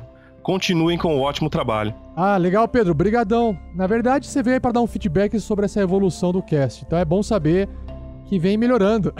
essa é a intenção, né? Sim, sim. Percebi que vocês estão ganhando um nível por cast. Ah, Tem que chegar no nível épico, então, lá na frente. Assim esperamos, assim eu espero, né? Quero continuar acompanhando na medida do possível. Guilherme Gouveia de Oliveira, o pacificador, peacemaker, ele volta, Diego, escrevendo aqui um, uma, uma, nova mensagem falando assim, né? Dicas e sugestões. É, bom dia, tudo bem com vocês? Notei que os episódios estão ficando mais curtos, cerca de 40 a 55 minutos, e a leitura de recados está no mesmo tempo dos episódios. No episódio 27, o Rafael 47, eu, falou que teve problemas com a gravação e por isso diminuiu o tempo da aventura. Mas se vocês colocassem a batalha contra o enxame, aqueles insetos que iria atacar os bois, acredito que iria adicionar mais 30 a 40 minutos e muita pancadaria e risadas. Achei que esse corte foi desnecessário, pois parece um artifício para segurar a audiência para o próximo episódio. Abraços e continuem nesse caminho. Fui! É, Guilherme, esse. Uh, já respondi por e-mail para você, na verdade, né? Explicando o que aconteceu. Esse assunto não é novidade. Outros ouvintes já comentaram sobre essa redução do tempo e. Na verdade é uma reclamação porque o pessoal quer mais, né? Que bom. O pessoal, porra, tá, já acabou. É, isso é, é bom. Mas assim, eu não, eu não quero ficar aqui explicando tudo de novo, mas essa sugestão que o Guilherme deu de pegar o combate do outro episódio e jogar no episódio passado, ela funcionaria para aquele episódio que ficou curto, mas iria causar um problema pro próximo episódio que iria ficar curto, porque eu tirei um pedaço dele, entendeu? então a gente achou melhor falar assim: não, tudo bem, esse episódio ficou curto e o próximo vai ficar maior. E assim a, a vida segue. Então não foi um artifício para a gente poder fazer render, simplesmente a nossa partida acabou ali e a gente continuou na outra semana. Então a gente não está manipulando a gravação. Então às vezes tem episódios que nem eu tô editando agora um episódio, eu tô na metade da edição dele e já deu uma hora. Então, provavelmente ele vai ter uma hora e meia. Então depende muito uh, de como a coisa saiu, se foi mais combate, menos combate, mais conversa, menos conversa. Depende muito do, do pique do pessoal do dia e dessas questões técnicas, que às vezes pode dar problema na conexão, a internet cai, aí a gente tem que ficar esperando voltar, para depois voltar a gravar, e acontece. Beleza, Guilherme? Abraço mais uma vez, cara. Obrigado por escrever. Abraço, Guilherme. Bem-vindo. Agora, um outro comentário aqui, Diego. Esse enviado também é, por e-mail. Esse é do Gilberto Júnior. Ele tem 23 anos, é estudante, balconista, é da cidade de Nova Friburgo, no Rio de Janeiro. Ele manda uma dúvida. Olá, pessoal da RPG Next. Conheci o podcast de vocês, o Tarrasque na Bota, quinta-feira, e já ouvi até o 15, até o 15. Mas fiquei com uma dúvida. Sou mestre também e vocês jogam com uma variação de regra para acerto e erro crítico que achei muito interessante, e também com uma regra de System Shock.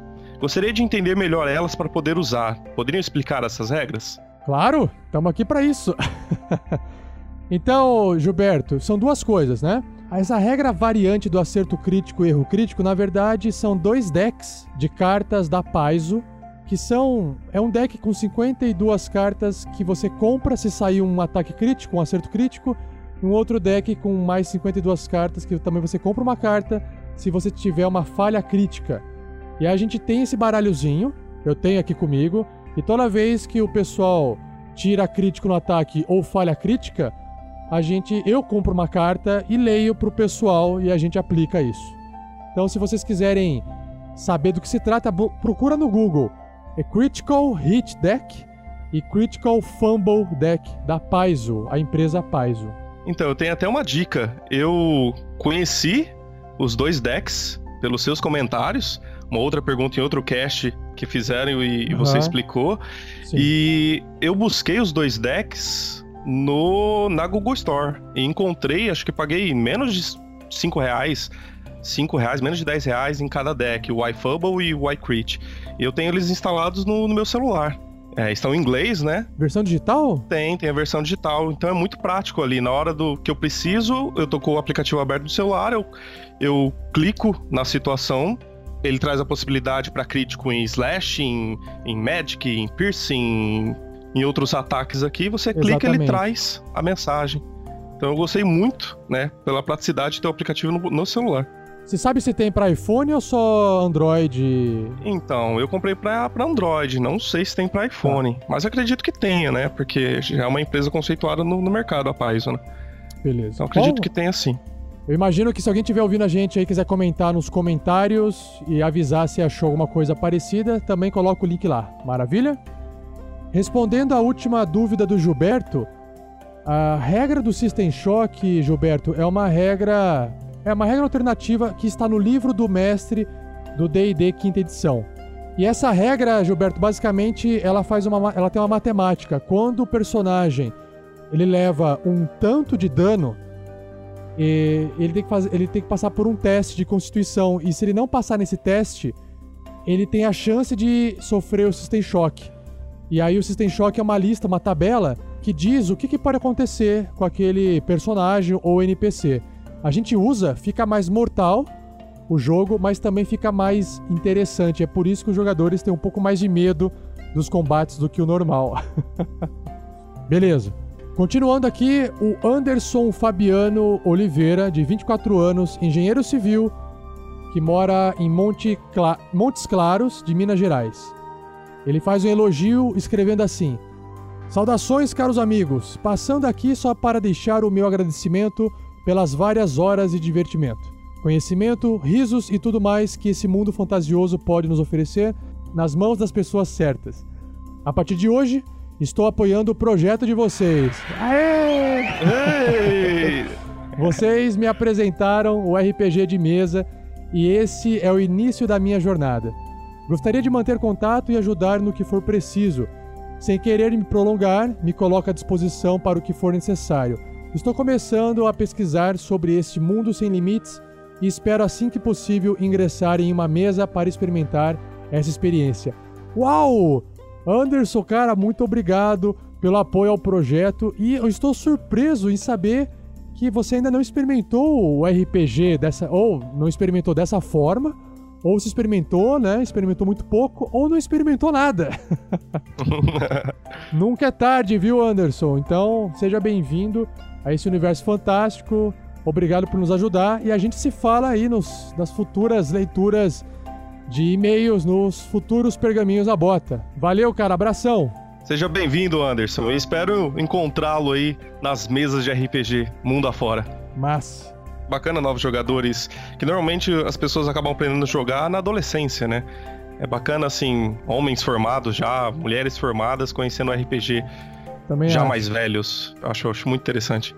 Também acho. O próximo comentário ele foi feito no episódio 26, A Maldição de Rael. O Jorge Augusto manda assim: Salve aventureiros! Sou o Jorge Augusto, tenho 33 anos, sou analista de suporte técnico e desenvolvedor de sistemas iniciante. Além disso, também sou podcaster do podcast Animesphere. Acho que é assim, né? É. Caras, mesmo pegando a história no meio, curti demais. E por mais que vocês mantenham apenas a parte da história, deixando a rodada de RPG quase um storytelling, ficou absurdamente bom. E assim que eu vi, me tornei ouvinte assíduo. Vou ver se consigo fazer a maratona enquanto ouço os mais novos. Grande abraço a vocês e até o próximo comentário. Obrigado, Jorge. Seja bem-vindo aí nos comentários. Obrigado por ser mais um ouvinte maratonista.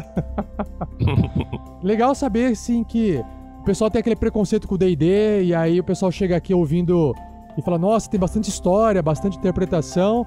E é aquela coisa que eu falo, RPG é um jogo de interpretação de personagens e o sistema, que é a matemática, ele ajuda você a, condu- a conduzir o que pode ou o que não pode ser feito. Então, não existe jeito certo ou errado de jogar. Existe aquele que você gosta, aquele que aquele que te diverte e claro que o sistema, alguns sistemas dão mais dicas ou menos dicas de interpretação. E a quinta edição do D&D vem fazendo isso, é, melhorando essa parte de interpretação dos jogadores pouco a pouco. Achei interessante o que o Jorge Augusto falou, porque eu também percebo isso nos casts, né?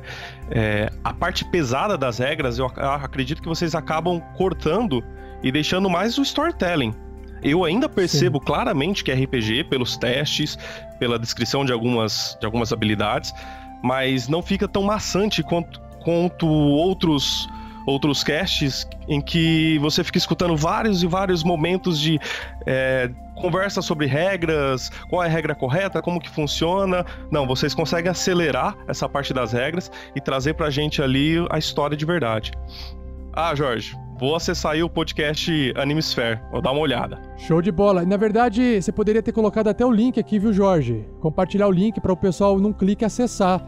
Mas, meu, volta aí no, no próximo. Volta aqui nos comentários e coloca o link para o pessoal poder acessar, beleza? Continuando aqui. Daniel Tavares escreveu no episódio 28, Árvore do Trovão, assim: Saudações, mestre e jogadores. Conheci o RPG Next há pouco na busca de um podcast de qualidade. Cheguei a acompanhar algumas campanhas no YouTube, mas para esse propósito prefiro somente o áudio. Já escutei toda a aventura e achei o formato que vocês criaram excelente, na medida certa, dinâmico e sem perder a sensação do RPG. Uso um aplicativo de podcasts e costumo escutar os áudios em velocidade aumentada, 1.8 vezes. Ah, não. Como assim, cara? Meu, como é que dá pra ouvir, tipo, um áudio assim super hiper rápido? Porque é quase o dobro da velocidade, não? É. E, uma, e outra, é uma aventura, é uma. É um. É um drama. um bate-papo até entendo. Leitura dinâmica para podcasts. Pois é, mas enfim. Fazia tempo que não tinha contato com o DD e parece que a quinta edição ficou muito boa. Conheço o sistema de longa data. Joguei do DD até a quarta edição. Atualmente jogo Dungeon World via Telegram. Nossa, cara, como é que se joga RPG via Telegram, meu? Puta vida. Sei que é bizarro, mas é a forma que consigo me manter jogando e mestrando. Você já ouviu falar nesse jogo, nesse sistema Dungeon World, eh, Diego? Este, este não. Cara, o livro é gigante, ele é, ele é baseado no sistema Apocalypse World. Sabe o que é o legal desse sistema que eu gostei bastante? Ele é baseado numa narrativa colaborativa, ou seja, não tem. assim, existe o mestre, mas os jogadores também constroem a história junto com o mestre. O sistema, Sim, sim. basicamente, ele é assim: você- o- os jogadores eles possuem eh, movimentos e todos eles têm movimentos padrões e as classes têm movimentos específicos, né? É como se fosse um, um poder, vai? O que, que é um movimento? Você fala assim, ah, eu. Sei lá, ataque. Ataque é um movimento básico. Você ah, rola dois dados. Se você tirar de, de 2 a 6, você não consegue fazer nada. Acontece alguma merda na história e o seu personagem ganha pontos de experiência. A única forma de você ganhar pontos de experiência é você rolando baixo. Olha que legal. Falhando. Falhando. Se você tirar entre 7 e 10, se eu não me engano, você consegue fazer o que você quer fazer e alguma coisa acontece.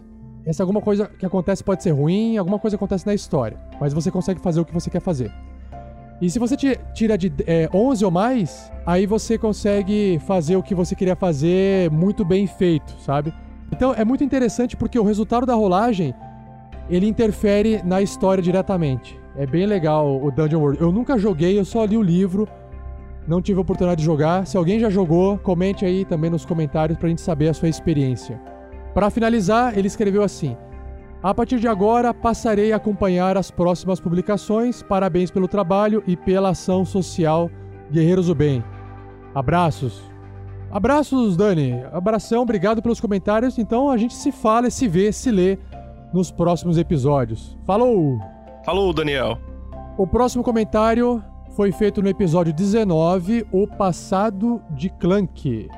O Fernando Souza mandou assim: O Ministério do Trabalho adverte. Ouvir os erros de gravação durante o horário de trabalho pode causar ataques de risos, desatenção e outros problemas.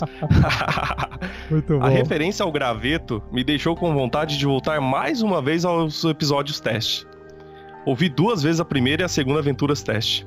O Clank foi longe na referência ao Homem Codorna. Nossa, Homem Codorna, cara, resgatou mesmo. Lembra? Acho que poucos, acho que poucos vão se lembrar dessa. Nós lembramos, hein, Rafael? Aham. O que que isso indica, hein? Não falo nada. Meu Deus, o que foi aquilo do elfo bêbado? Ele devia aprender Zuquan pra ganhar bônus na batalha. Seria hilário. É assim? Aí eu fiquei perdido nesse Zu, Zuquan aí, cara. Eu não sei O a referência, não. Google, peraí, peraí, Google. Ó, copiar. Palavras em mandarim que significam punhos embriagados. Dali o que pede. Olha lá. Espero ver mais a Vanessa nas leituras de e-mails. Ela tem um senso de humor que lembra a portuguesa do Jovem Nerd. Ah. Como sempre, um excelente episódio. É verdade, é verdade. Meio que entra pra falar, meio que zoa, meio que dá risada demais. Beleza, Fernando, cara, obrigado aí em nos informar que você também não é o único a ouvir mais de uma vez o cast. e obrigado pelo comentário mais uma vez. Abração, cara, até a próxima. Isso aí, Fernando. Valeu pelo, pela advertência do Ministério do Trabalho. Até a próxima. Aí o próximo a comentar foi o Vinícius Furtado de Oliveira. Ele enviou um e-mail. 26 anos, analista de sistema, mora em Manaus. Um pouquinho perto, hein? Lá no Amazonas. Olá, nobre. Ó, só falta um do Acre, hein, Diego? Será que Do existe? Amapá. Existe sim.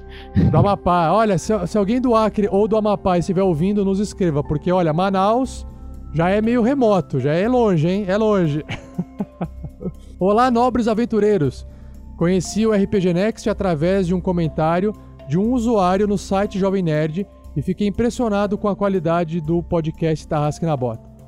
Como muitos ouvintes já falaram, vocês são simplesmente o melhor podcast de RPG do Brasil. Nossa, calma, nem tanto. Ô, calma aí, calma aí. Segura as pontas aí, Vitor. Você vai gerar aí é, discussões, contravenções. A gente, assim, a, a gente tá ok, vai. Pô, melhor podcast de RPG do Brasil. Assim, eu entendo que foi um elogio. Obrigado, obrigado. Mas a gente gosta de ser também humilde, né? Muito sucesso. Abraço para todos os integrantes e Gol Pianão! PS, a melhor parte pra mim é quando o druida se transforma e imita o som dos animais.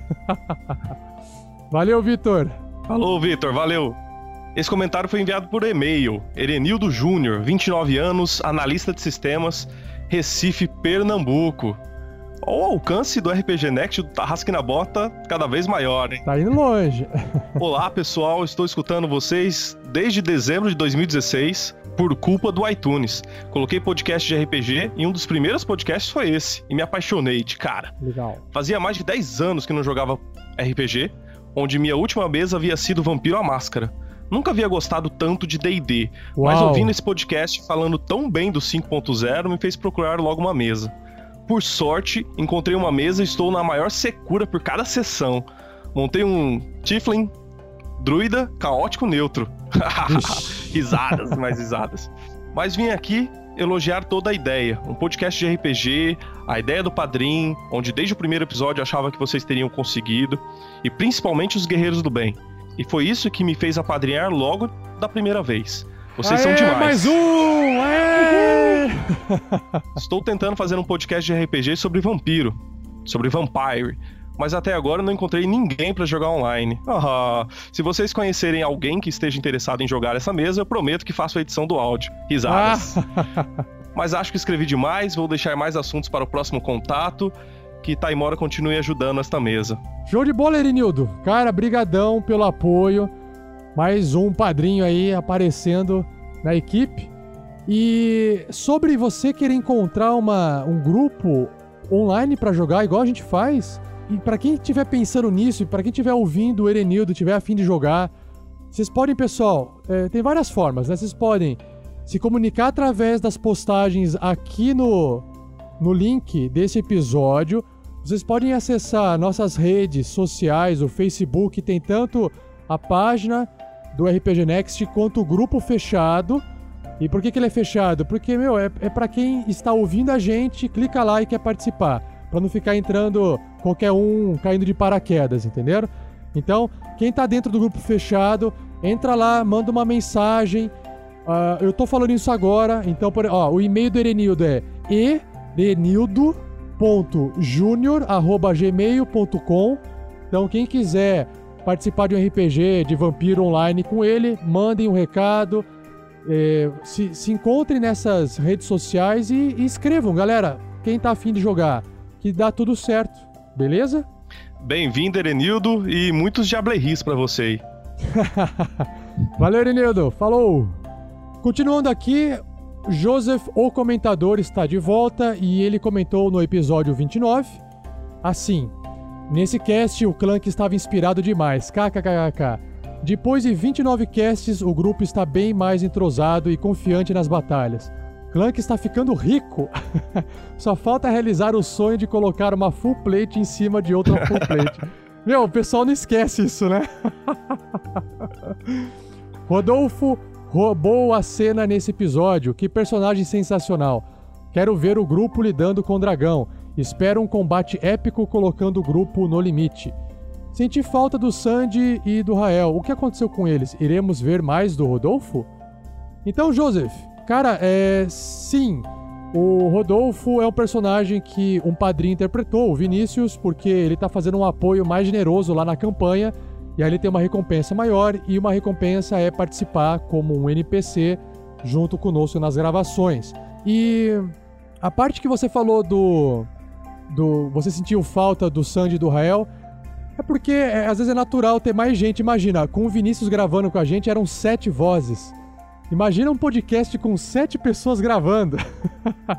então é natural, às vezes, uma pessoa que fala mais. Eu falo bastante, o Pedro fala bastante, o Verne Veron. E aí o Vinícius também entrou para falar bastante como Rodolfo. E aí acaba, é natural que outros jogadores acabam falando menos. Então, e como eu deixo o pessoal à vontade para falar, eu não fico falando, ô, oh, é, Olavo, fala mais aí que você falou pouco, o Sky, fala mais que você falou pouco. A gente deixa rolar e assim fica. E é isso aí. Valeu, Joseph, pelo comentário. Abração. Valeu, Joseph. Até a próxima. Continuando os comentários do episódio 29.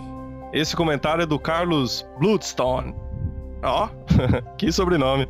Pedra de sangue, sei lá. Será que é sobrenome? É apelido, né? Só pode. É apelido. É. Comecei a escutar o cast há pouco tempo. Já escutava outros sobre RPG e achar esse foi mais uma bela surpresa. A melhora da qualidade foi bastante impressionante. Parabéns a todos os envolvidos.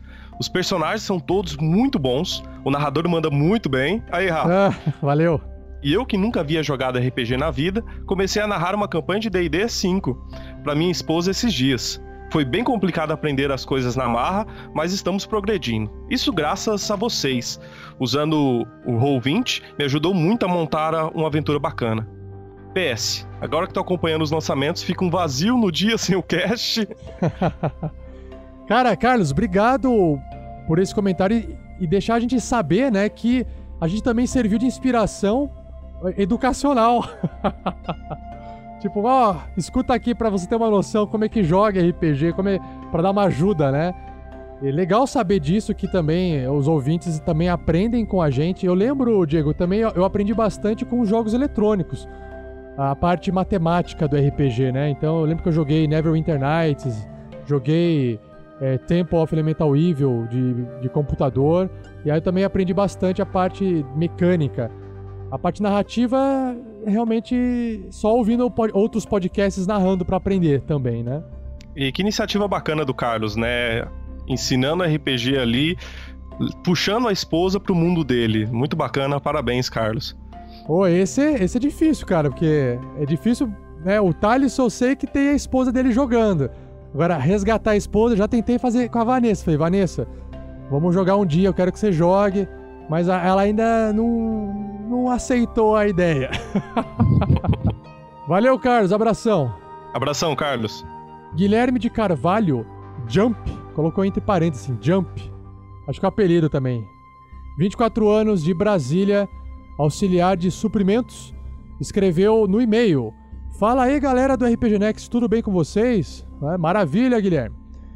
Escuto o podcast desde o ano passado. Nesse caso, ano passado é 2016. Acho que estava no episódio 10 quando comecei a ouvir. Conheci, é, conheci o Tarrasque na Bota em outro podcast RPG, o Pensando RPG. Pensando RPG é um outro podcast, o Pensando RPG do Leonardo Chaba. E, enfim, aí ele ouviu lá a gente, o Leonardo Chaba comentou. E hoje, quando estava no ônibus, voltando do trabalho, estava ouvindo o episódio 24 e logo no começo inicia com Drup, drup, drup da natureza. e dei aquele sorrisinho de canto. Porque Drup é o NPC mais carismático da série. Gostaria de ver muito ele nos episódios que virão. E meu carinho é tão grande pelo Drup que me fez mandar esse e-mail. Por enquanto, não posso ajudar no Padrim. Você que se engana, Guilherme, você já está ajudando, cara, mandando esse comentário. Muito. Mas estou espalhando a palavra tarrasqueana para todos os meus amigos, tá vendo? Tá ajudando pra caramba, cara. Tentarei comentar mais vezes. Um abraço a todos. Um abraço pra você, Guilherme. E tenho certeza que o Drup está mandando um abraço. Um abraço, Guilherme. Beleza. Esse comentário do Talisson. O meu é maior que o seu, meu filho. Druidoidão, Rodolfo. Estas palavras ressoarão pela eternidade. Risadas. Ah! Risada forte. Parabéns ao Vatsu pela interpretação deste personagem hilário, que era o Action Figures. Caramba! O cast teve uma boa construção para a história, curti demais as reações dos personagens contra o dragão, dando a todos uma veracidade muito bacana. Afinal, quem quer ir atrás de um dragão? Afinal, é um dragão! Estou notando que o Sandoval tem aparecido mais a cada cast. Pode ser impressão minha, claro. Estou gostando cada vez mais do personagem. Estou pensando em fazer um feiticeiro em alguma mesa futura. E olha que eu não curto muito classes mágicas. A trilha sonora desse programa foi a melhor dentre todos os episódios, principalmente a cena que o Clank acha o baú com moedas. Tentarei animá-la com certeza. Estou ansioso pelo próximo cast, porque afinal é um dragão! PS. Erevan, você tem o combo básico que não pode se esquecer, cara. Visão no escuro e ancestral férico. Não dorme, rapaz. É, valeu, Thalisson, mais uma vez pelo esse comentário seu, complementando. E que bom que você gostou aí do, do Rodolfo Druida. Dois comentários gostaria de fazer aqui pra você. Bom, como vocês estão ouvindo este Pergaminhos na Bota do episódio 30, então toda essa ansiedade que o Thalisson falou, né? Ou ela passou ou ela não passou. Quem não sabe aqui apenas é o Diego que está gravando. Porque o Diego está gravando antes de ouvir o episódio 30 ser publicado. então eu não vou falar nada agora aqui para não estragar a surpresa pro Diego. Agora, o erro que a gente comentou é verdade, né? O Erevan, ele é um elfo, ele não dorme, então uma magia do sono não pode afetar ele. O que significa que, né? O que significa toda vez que o Verne Veron for lançar uma magia do sono, o Erevan estiver lá no meio, meu, ele pode dançar, ele pode fazer o que ele quiser que nada vai afetar ele. Ou seja, ficou muito pior pro mestre agora. Valeu, Thaleson, mais uma vez. Abraço. Valeu, Thalisson. E o Lincoln também escreve, Lincoln Ramos. Fala pessoal, descobri seu podcast, por acaso, há alguns dias e me impressionei com a qualidade de suas partidas de RPG. Já ouvi os 10 primeiros episódios e o Tarrasque na Bota se tornou um de meus podcasts favoritos.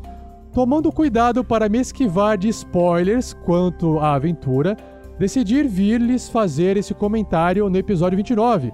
Gostaria de dizer que o que mais me chamou a atenção foi como os jogadores, incluindo o ótimo mestre, obrigado, interpretam e eu diria até encarnam seus personagens. Isso não é algo que se encontra em qualquer mesa de RPG. Desejo muito sucesso para vocês. Porra, ficamos extremamente lisonjeados com seu comentário, Lincoln. Seja bem-vindo e acelera aí para você poder comentar sobre os episódios recentes. Seja bem-vindo, Lincoln. Abração, Lincoln. A Cris comentou assim: o 47 anda com muita fome de faz o teste aí só pra ver se não tira um no dado. Mas eu também não sei assoviar, tamo junto. E ela colocou depois assim, PFFFFF, BTTT. Ah, Ah, ah, é, tá tentando assoviar, é tipo. que engraçado, cara. Eu nunca vi se expressar, expressar um assovio falho em caracteres. Onomatopeia pra assovio. Aham, não, mas não é um Anotado. assovio. Não, não, não é pra um assovio, é pra um não É uma assovio. tentativa, né? Uma É. tentativa de assovio. Muito bom, Cris. Valeu, Cris. E sim, jogador tem ideia, tem que rolar dadinho pra ver se não tira um, pra ver se não se arrebenta inteiro. Louco, louco pra usar o deck, né? Louco. Vamos lá, estamos acabando. Temos mais um comentário aqui por e-mail.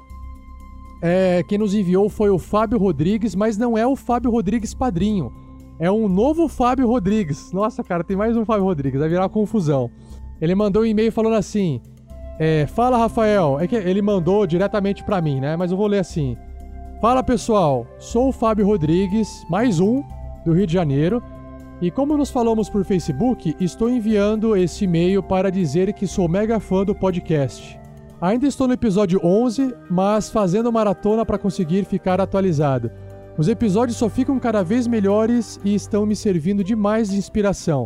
Eu trabalho com ilustração pro mundo de fantasia Fantástico. e queria ilustrar alguma cena real de um dos episódios. Qual vocês me sugerem? Olha isso, vocês acreditam que o Fábio Rodrigues, ele colocou aqui uma imagem no e-mail e essa imagem está no post para quem quiser ver a habilidade de ilustração do Fábio. Cara, ele é um ótimo ilustrador. E ele está simplesmente pedindo para os ouvintes sugerirem uma cena para ele poder ilustrar. Você tem ideia do que é isso, Diego? Satisfação enorme, né? Ca- Cara, esse é o- é o sonho do, da, da imaginação se tornando imagem, cara. Aí ele, ele continua assim: se o pessoal gostar do resultado, quem sabe não pode virar um projeto de um livro ilustrado do RPG Next. Cara, tomara, Amém. estou torcendo, estou rezando. Estou enviando também uma última ilustração de personagem que fiz de uma draw para ver o que acham. Muito obrigado e um grande abraço para todos, Fábio Rodrigues. E o link pro site dele, com o portfólio dele, www.rodriguesart, rodriguesart, tudo junto, ponto .com. Mas, pessoal, o link está no episódio.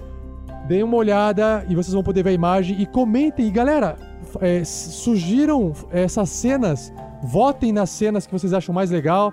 Pra ele escolher uma e ilustrar pra gente. Fábio, a gente se mantém em contato pra gente poder ver o que, que dá pra fazer. É, como metas, como projeto. Da mesma forma que a gente publica episódios, podcasts, talvez a gente possa começar a lançar ilustrações, artes.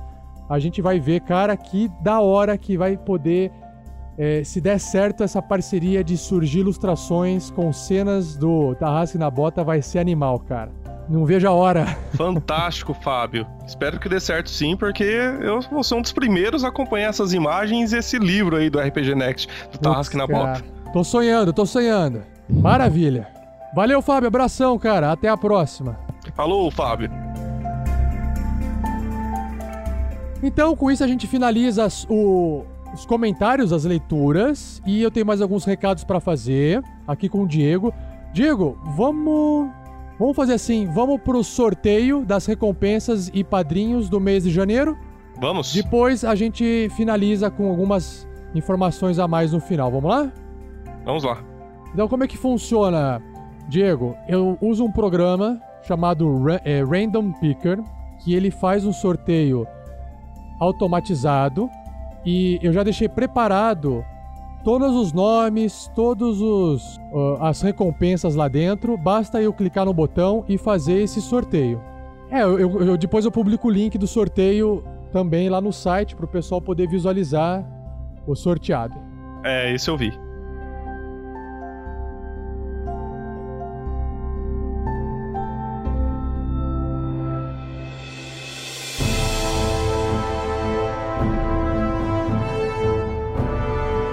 Vamos pro primeiro. so- eu- na verdade, esse mês vão ser feitos dois sorteios.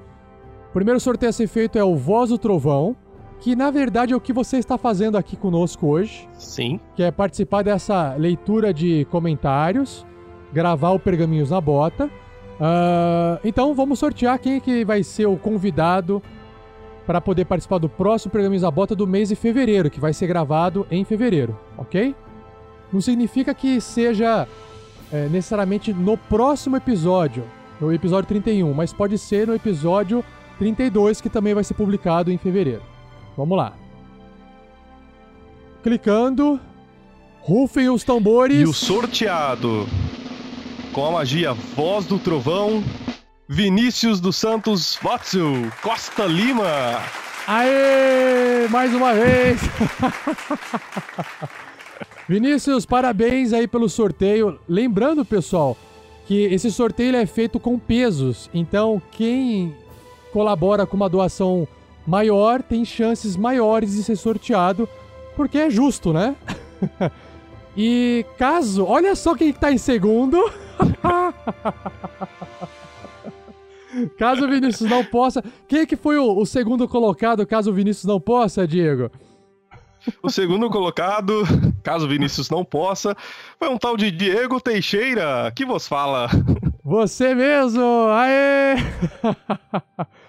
Caso o Diego queira passar a bola da frente e o Vinícius não possa, é o Clerbson Buzinaro em terceiro, o Lucas Soares Caldas, que já participou aqui, ficou em quarto, e o Thalisson ficou em quinto. Parabéns então para todos vocês, principalmente para o Vinícius, e eu entro em contato com vocês por e-mail para a gente agendar, ok? Parabéns, Vinícius. O outro sorteio, ele se trata da recompensa Conjurar Criatura. O que, que é essa recompensa?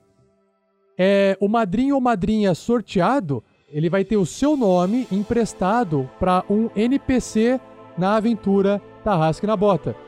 Ou seja, você eventualmente vai ouvir episódios futuros e de repente vai aparecer um NPC que pode ajudar, atrapalhar, tá em apuros no meio da aventura do Tarrasque na Bota e ele vai ter o seu nome, certo? Sim, sim. Maravilha. Então vamos lá. Sorteando. E o vencedor da magia Conjurar Criatura, aquele que vai emprestar o seu nome a um NPC da aventura tarrasqueana, Ricardo Suti. Aê! Parabéns, Ricardo Suti! Parabéns, Ricardo. Cara, é só você aguardar em episódios futuros. Tenha paciência, porque a gente demora pra gravar. Não é que a gente demora pra gravar, a gente grava no futuro. Então, quando a gente for gravar, a gente vai estar mais no futuro ainda. E aí, o seu episódio, na hora que for lançado, que vai ter o seu nome, pode demorar aí alguns meses, tá bom? Mas com certeza, o seu nome estará gravado pra sempre nessa aventura da Mina Perdida de Fandelver. Parabéns, Ricardo! Parabéns, Ricardo. Agora, Diego, eu queria, na verdade, perguntar para você, como um membro participante nesse Pergaminhos na Bota, se você eh, possui dicas e sugestões de qualquer coisa. Pode ser de filme, de jogo, de RPG, ah, de software, do que vier na sua cabeça que você acha interessante compartilhar. Pode ser um seriado que você começou a assistir recentemente, pode ser um livro que você leu, pode ser um outro podcast que você ouviu. Esse agora é o momento que você compartilha alguma coisa que você consome com o pessoal que está nos ouvindo. Ah, Rafael, vou aproveitar aqui o espaço aberto para recomendar um projeto ainda que eu tenho para 2017, um projeto que eu estou trabalhando diariamente. Um amigo meu, Josimar de Oliveira, e eu, Diego Teixeira, nós estamos trabalhando diariamente. É até um dos motivos pelos quais eu estou um pouco desatualizado com, com o cast aí. Certo. Ou realizar maratonas como os outros, os outros ouvintes. É, também estou com um projeto de RPG, um podcast chamado Primatas RPG. Uma temática um pouquinho diferente, trilogias, histórias, trilogias sempre ambientadas em cenários diversificados. Vamos começar com um cenário baseado nas cruzadas. Uau! E depois eu vou diversificar com outros, com outros cenários. Tentando mostrar assim para os ouvintes que, para os mestres especialmente e para os jogadores também, que o RPG ele pode ser adaptado para qualquer situação, para qualquer filme. Às vezes aquele filme que você gosta, por que não jogar naquela ambientação? Ah, legal. Então esse é o projeto que nós estamos trabalhando para 2017 e acredito que você entenda. Primeiro nós estamos gravando bastante para depois só irmos soltando os episódios. Mas então aguardem aí que 2017 quando vocês consumirem todos os conteúdos do RPG Next, e só depois de consumirem todos os conteúdos, vocês vão ter a oportunidade de dar uma passadinha no Primatas RPG e continuar continuarem imersos aí no universo do RPG. Não, na verdade, eu acho que o, o pessoal não precisa co- é, consumir todo um conteúdo para depois consumir outro, porque a gente publica a cada 15 dias e sobra tempo pro pessoal consumir, né? Outros produtos. Então, acho que isso não é um problema. Agora, eu tô com dúvidas. Então, o projeto é para quem você tá falando é eu vou poder ouvir um podcast. É isso? Exatamente. Exatamente. Ah, Primatas a diferença é que eu quero. Exatamente. Legal. O perfil no Facebook já tá criado, mas como ainda não estamos publicando os episódios, então tô indo com calma, né? Pra manter essa, essa publicação quinzenal, para que os ouvintes não, não tenham ali. Não sintam falta, ah, era pra publicar hoje, não publicou. Então, primeiro nós estamos trabalhando em cima da, da gravação, da edição. E você Certo. sabe a dificuldade que é editar, para depois Aham. irmos liberando aos pouquinhos os episódios. Mas deixa eu então fazer algumas perguntas aqui, eu fico curioso. Vocês estão usando um qual sistema de RPG? É aí que mora, o Rafa. Pra cada trilogia, possivelmente, eu vou tentar trazer um sistema novo. Nós começamos, estamos trabalhando com, com Mutantes Malfeitores, amanhã eu quero trabalhar com Vampire, amanhã eu quero trabalhar com D&D 5. Certo. É, cada legal. trilogia, três episódios, um pouco mais longos.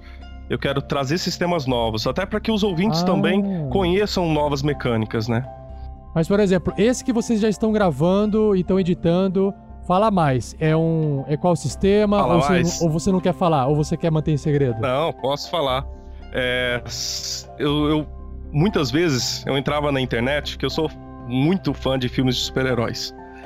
E eu entrava na internet e encontrava imagens de super-heróis na época medieval. Se você pesquisar aí Batman, Dark Ages ou Aham. qualquer outro super-herói na época medieval, você encontra ilustrações fantásticas.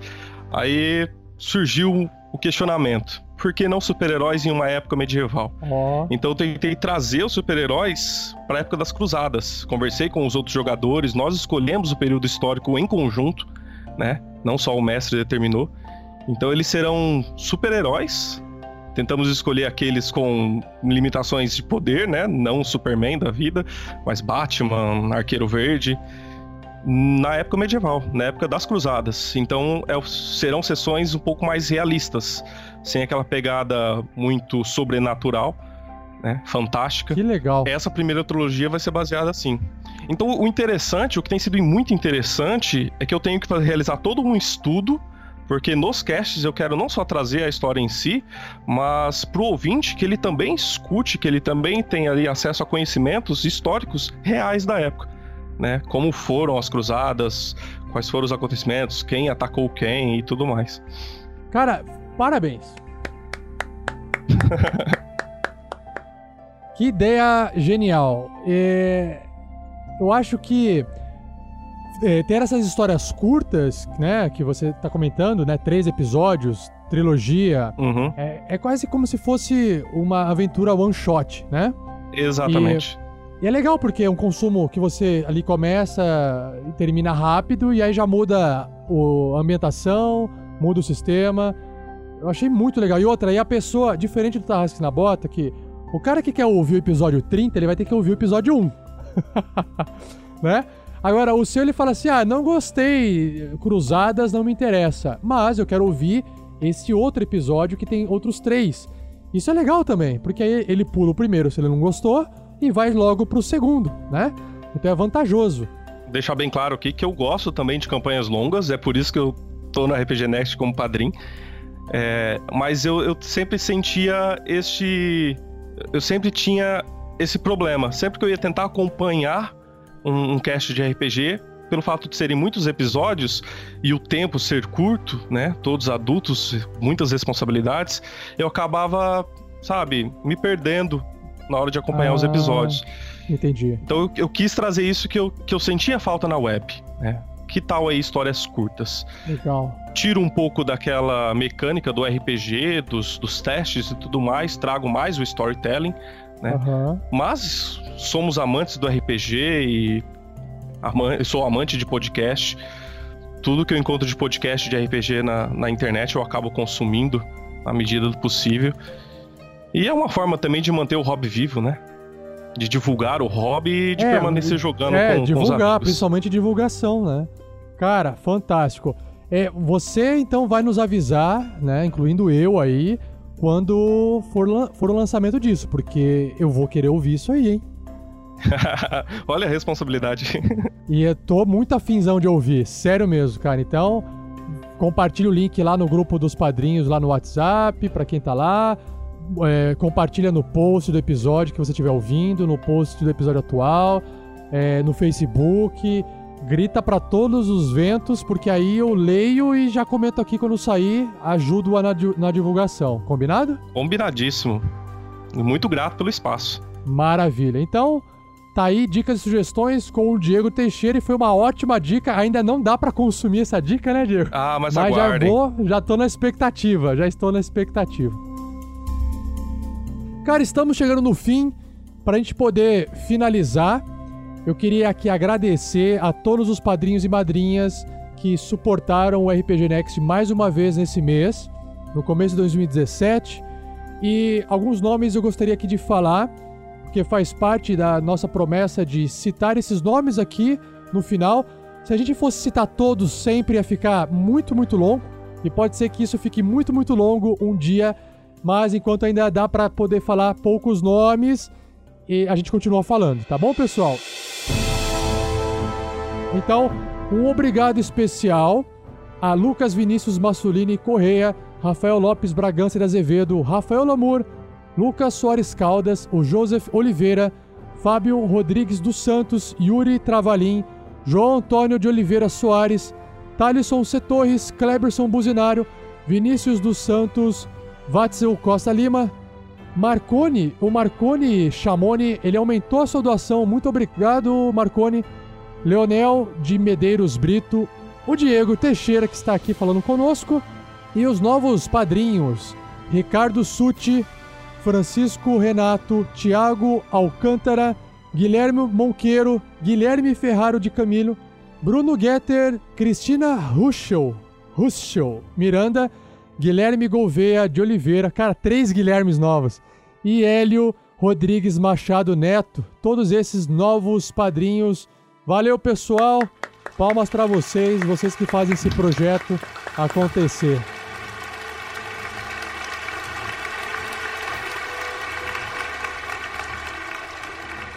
Diegão, se você não quiser deixar uma última mensagem, a gente fecha por aqui. Quero sim, Rafael. Primeiro agradecer o espaço. Foi uma honra participar do cast. Continuem firmes, o projeto é maravilhoso. Não desistam nunca, nunca, nunca do, do Guerreiros do Bem. Eu acho que todo o bem que vocês fazem voltará sim na forma de, de mais público, na forma de um melhor conteúdo. E continue se divertindo, porque sou fã, eu me inspiro e valeu mesmo. Então, e que venha mais RPG Next, que venha mais Tarrasque na Bota, que venha mais Guerreiros do Bem e Primatas RPG no futuro, hein, Diego? Isso aí. Valeu, pessoal, abração e até o próximo episódio. Valeu, pessoal. Tchau.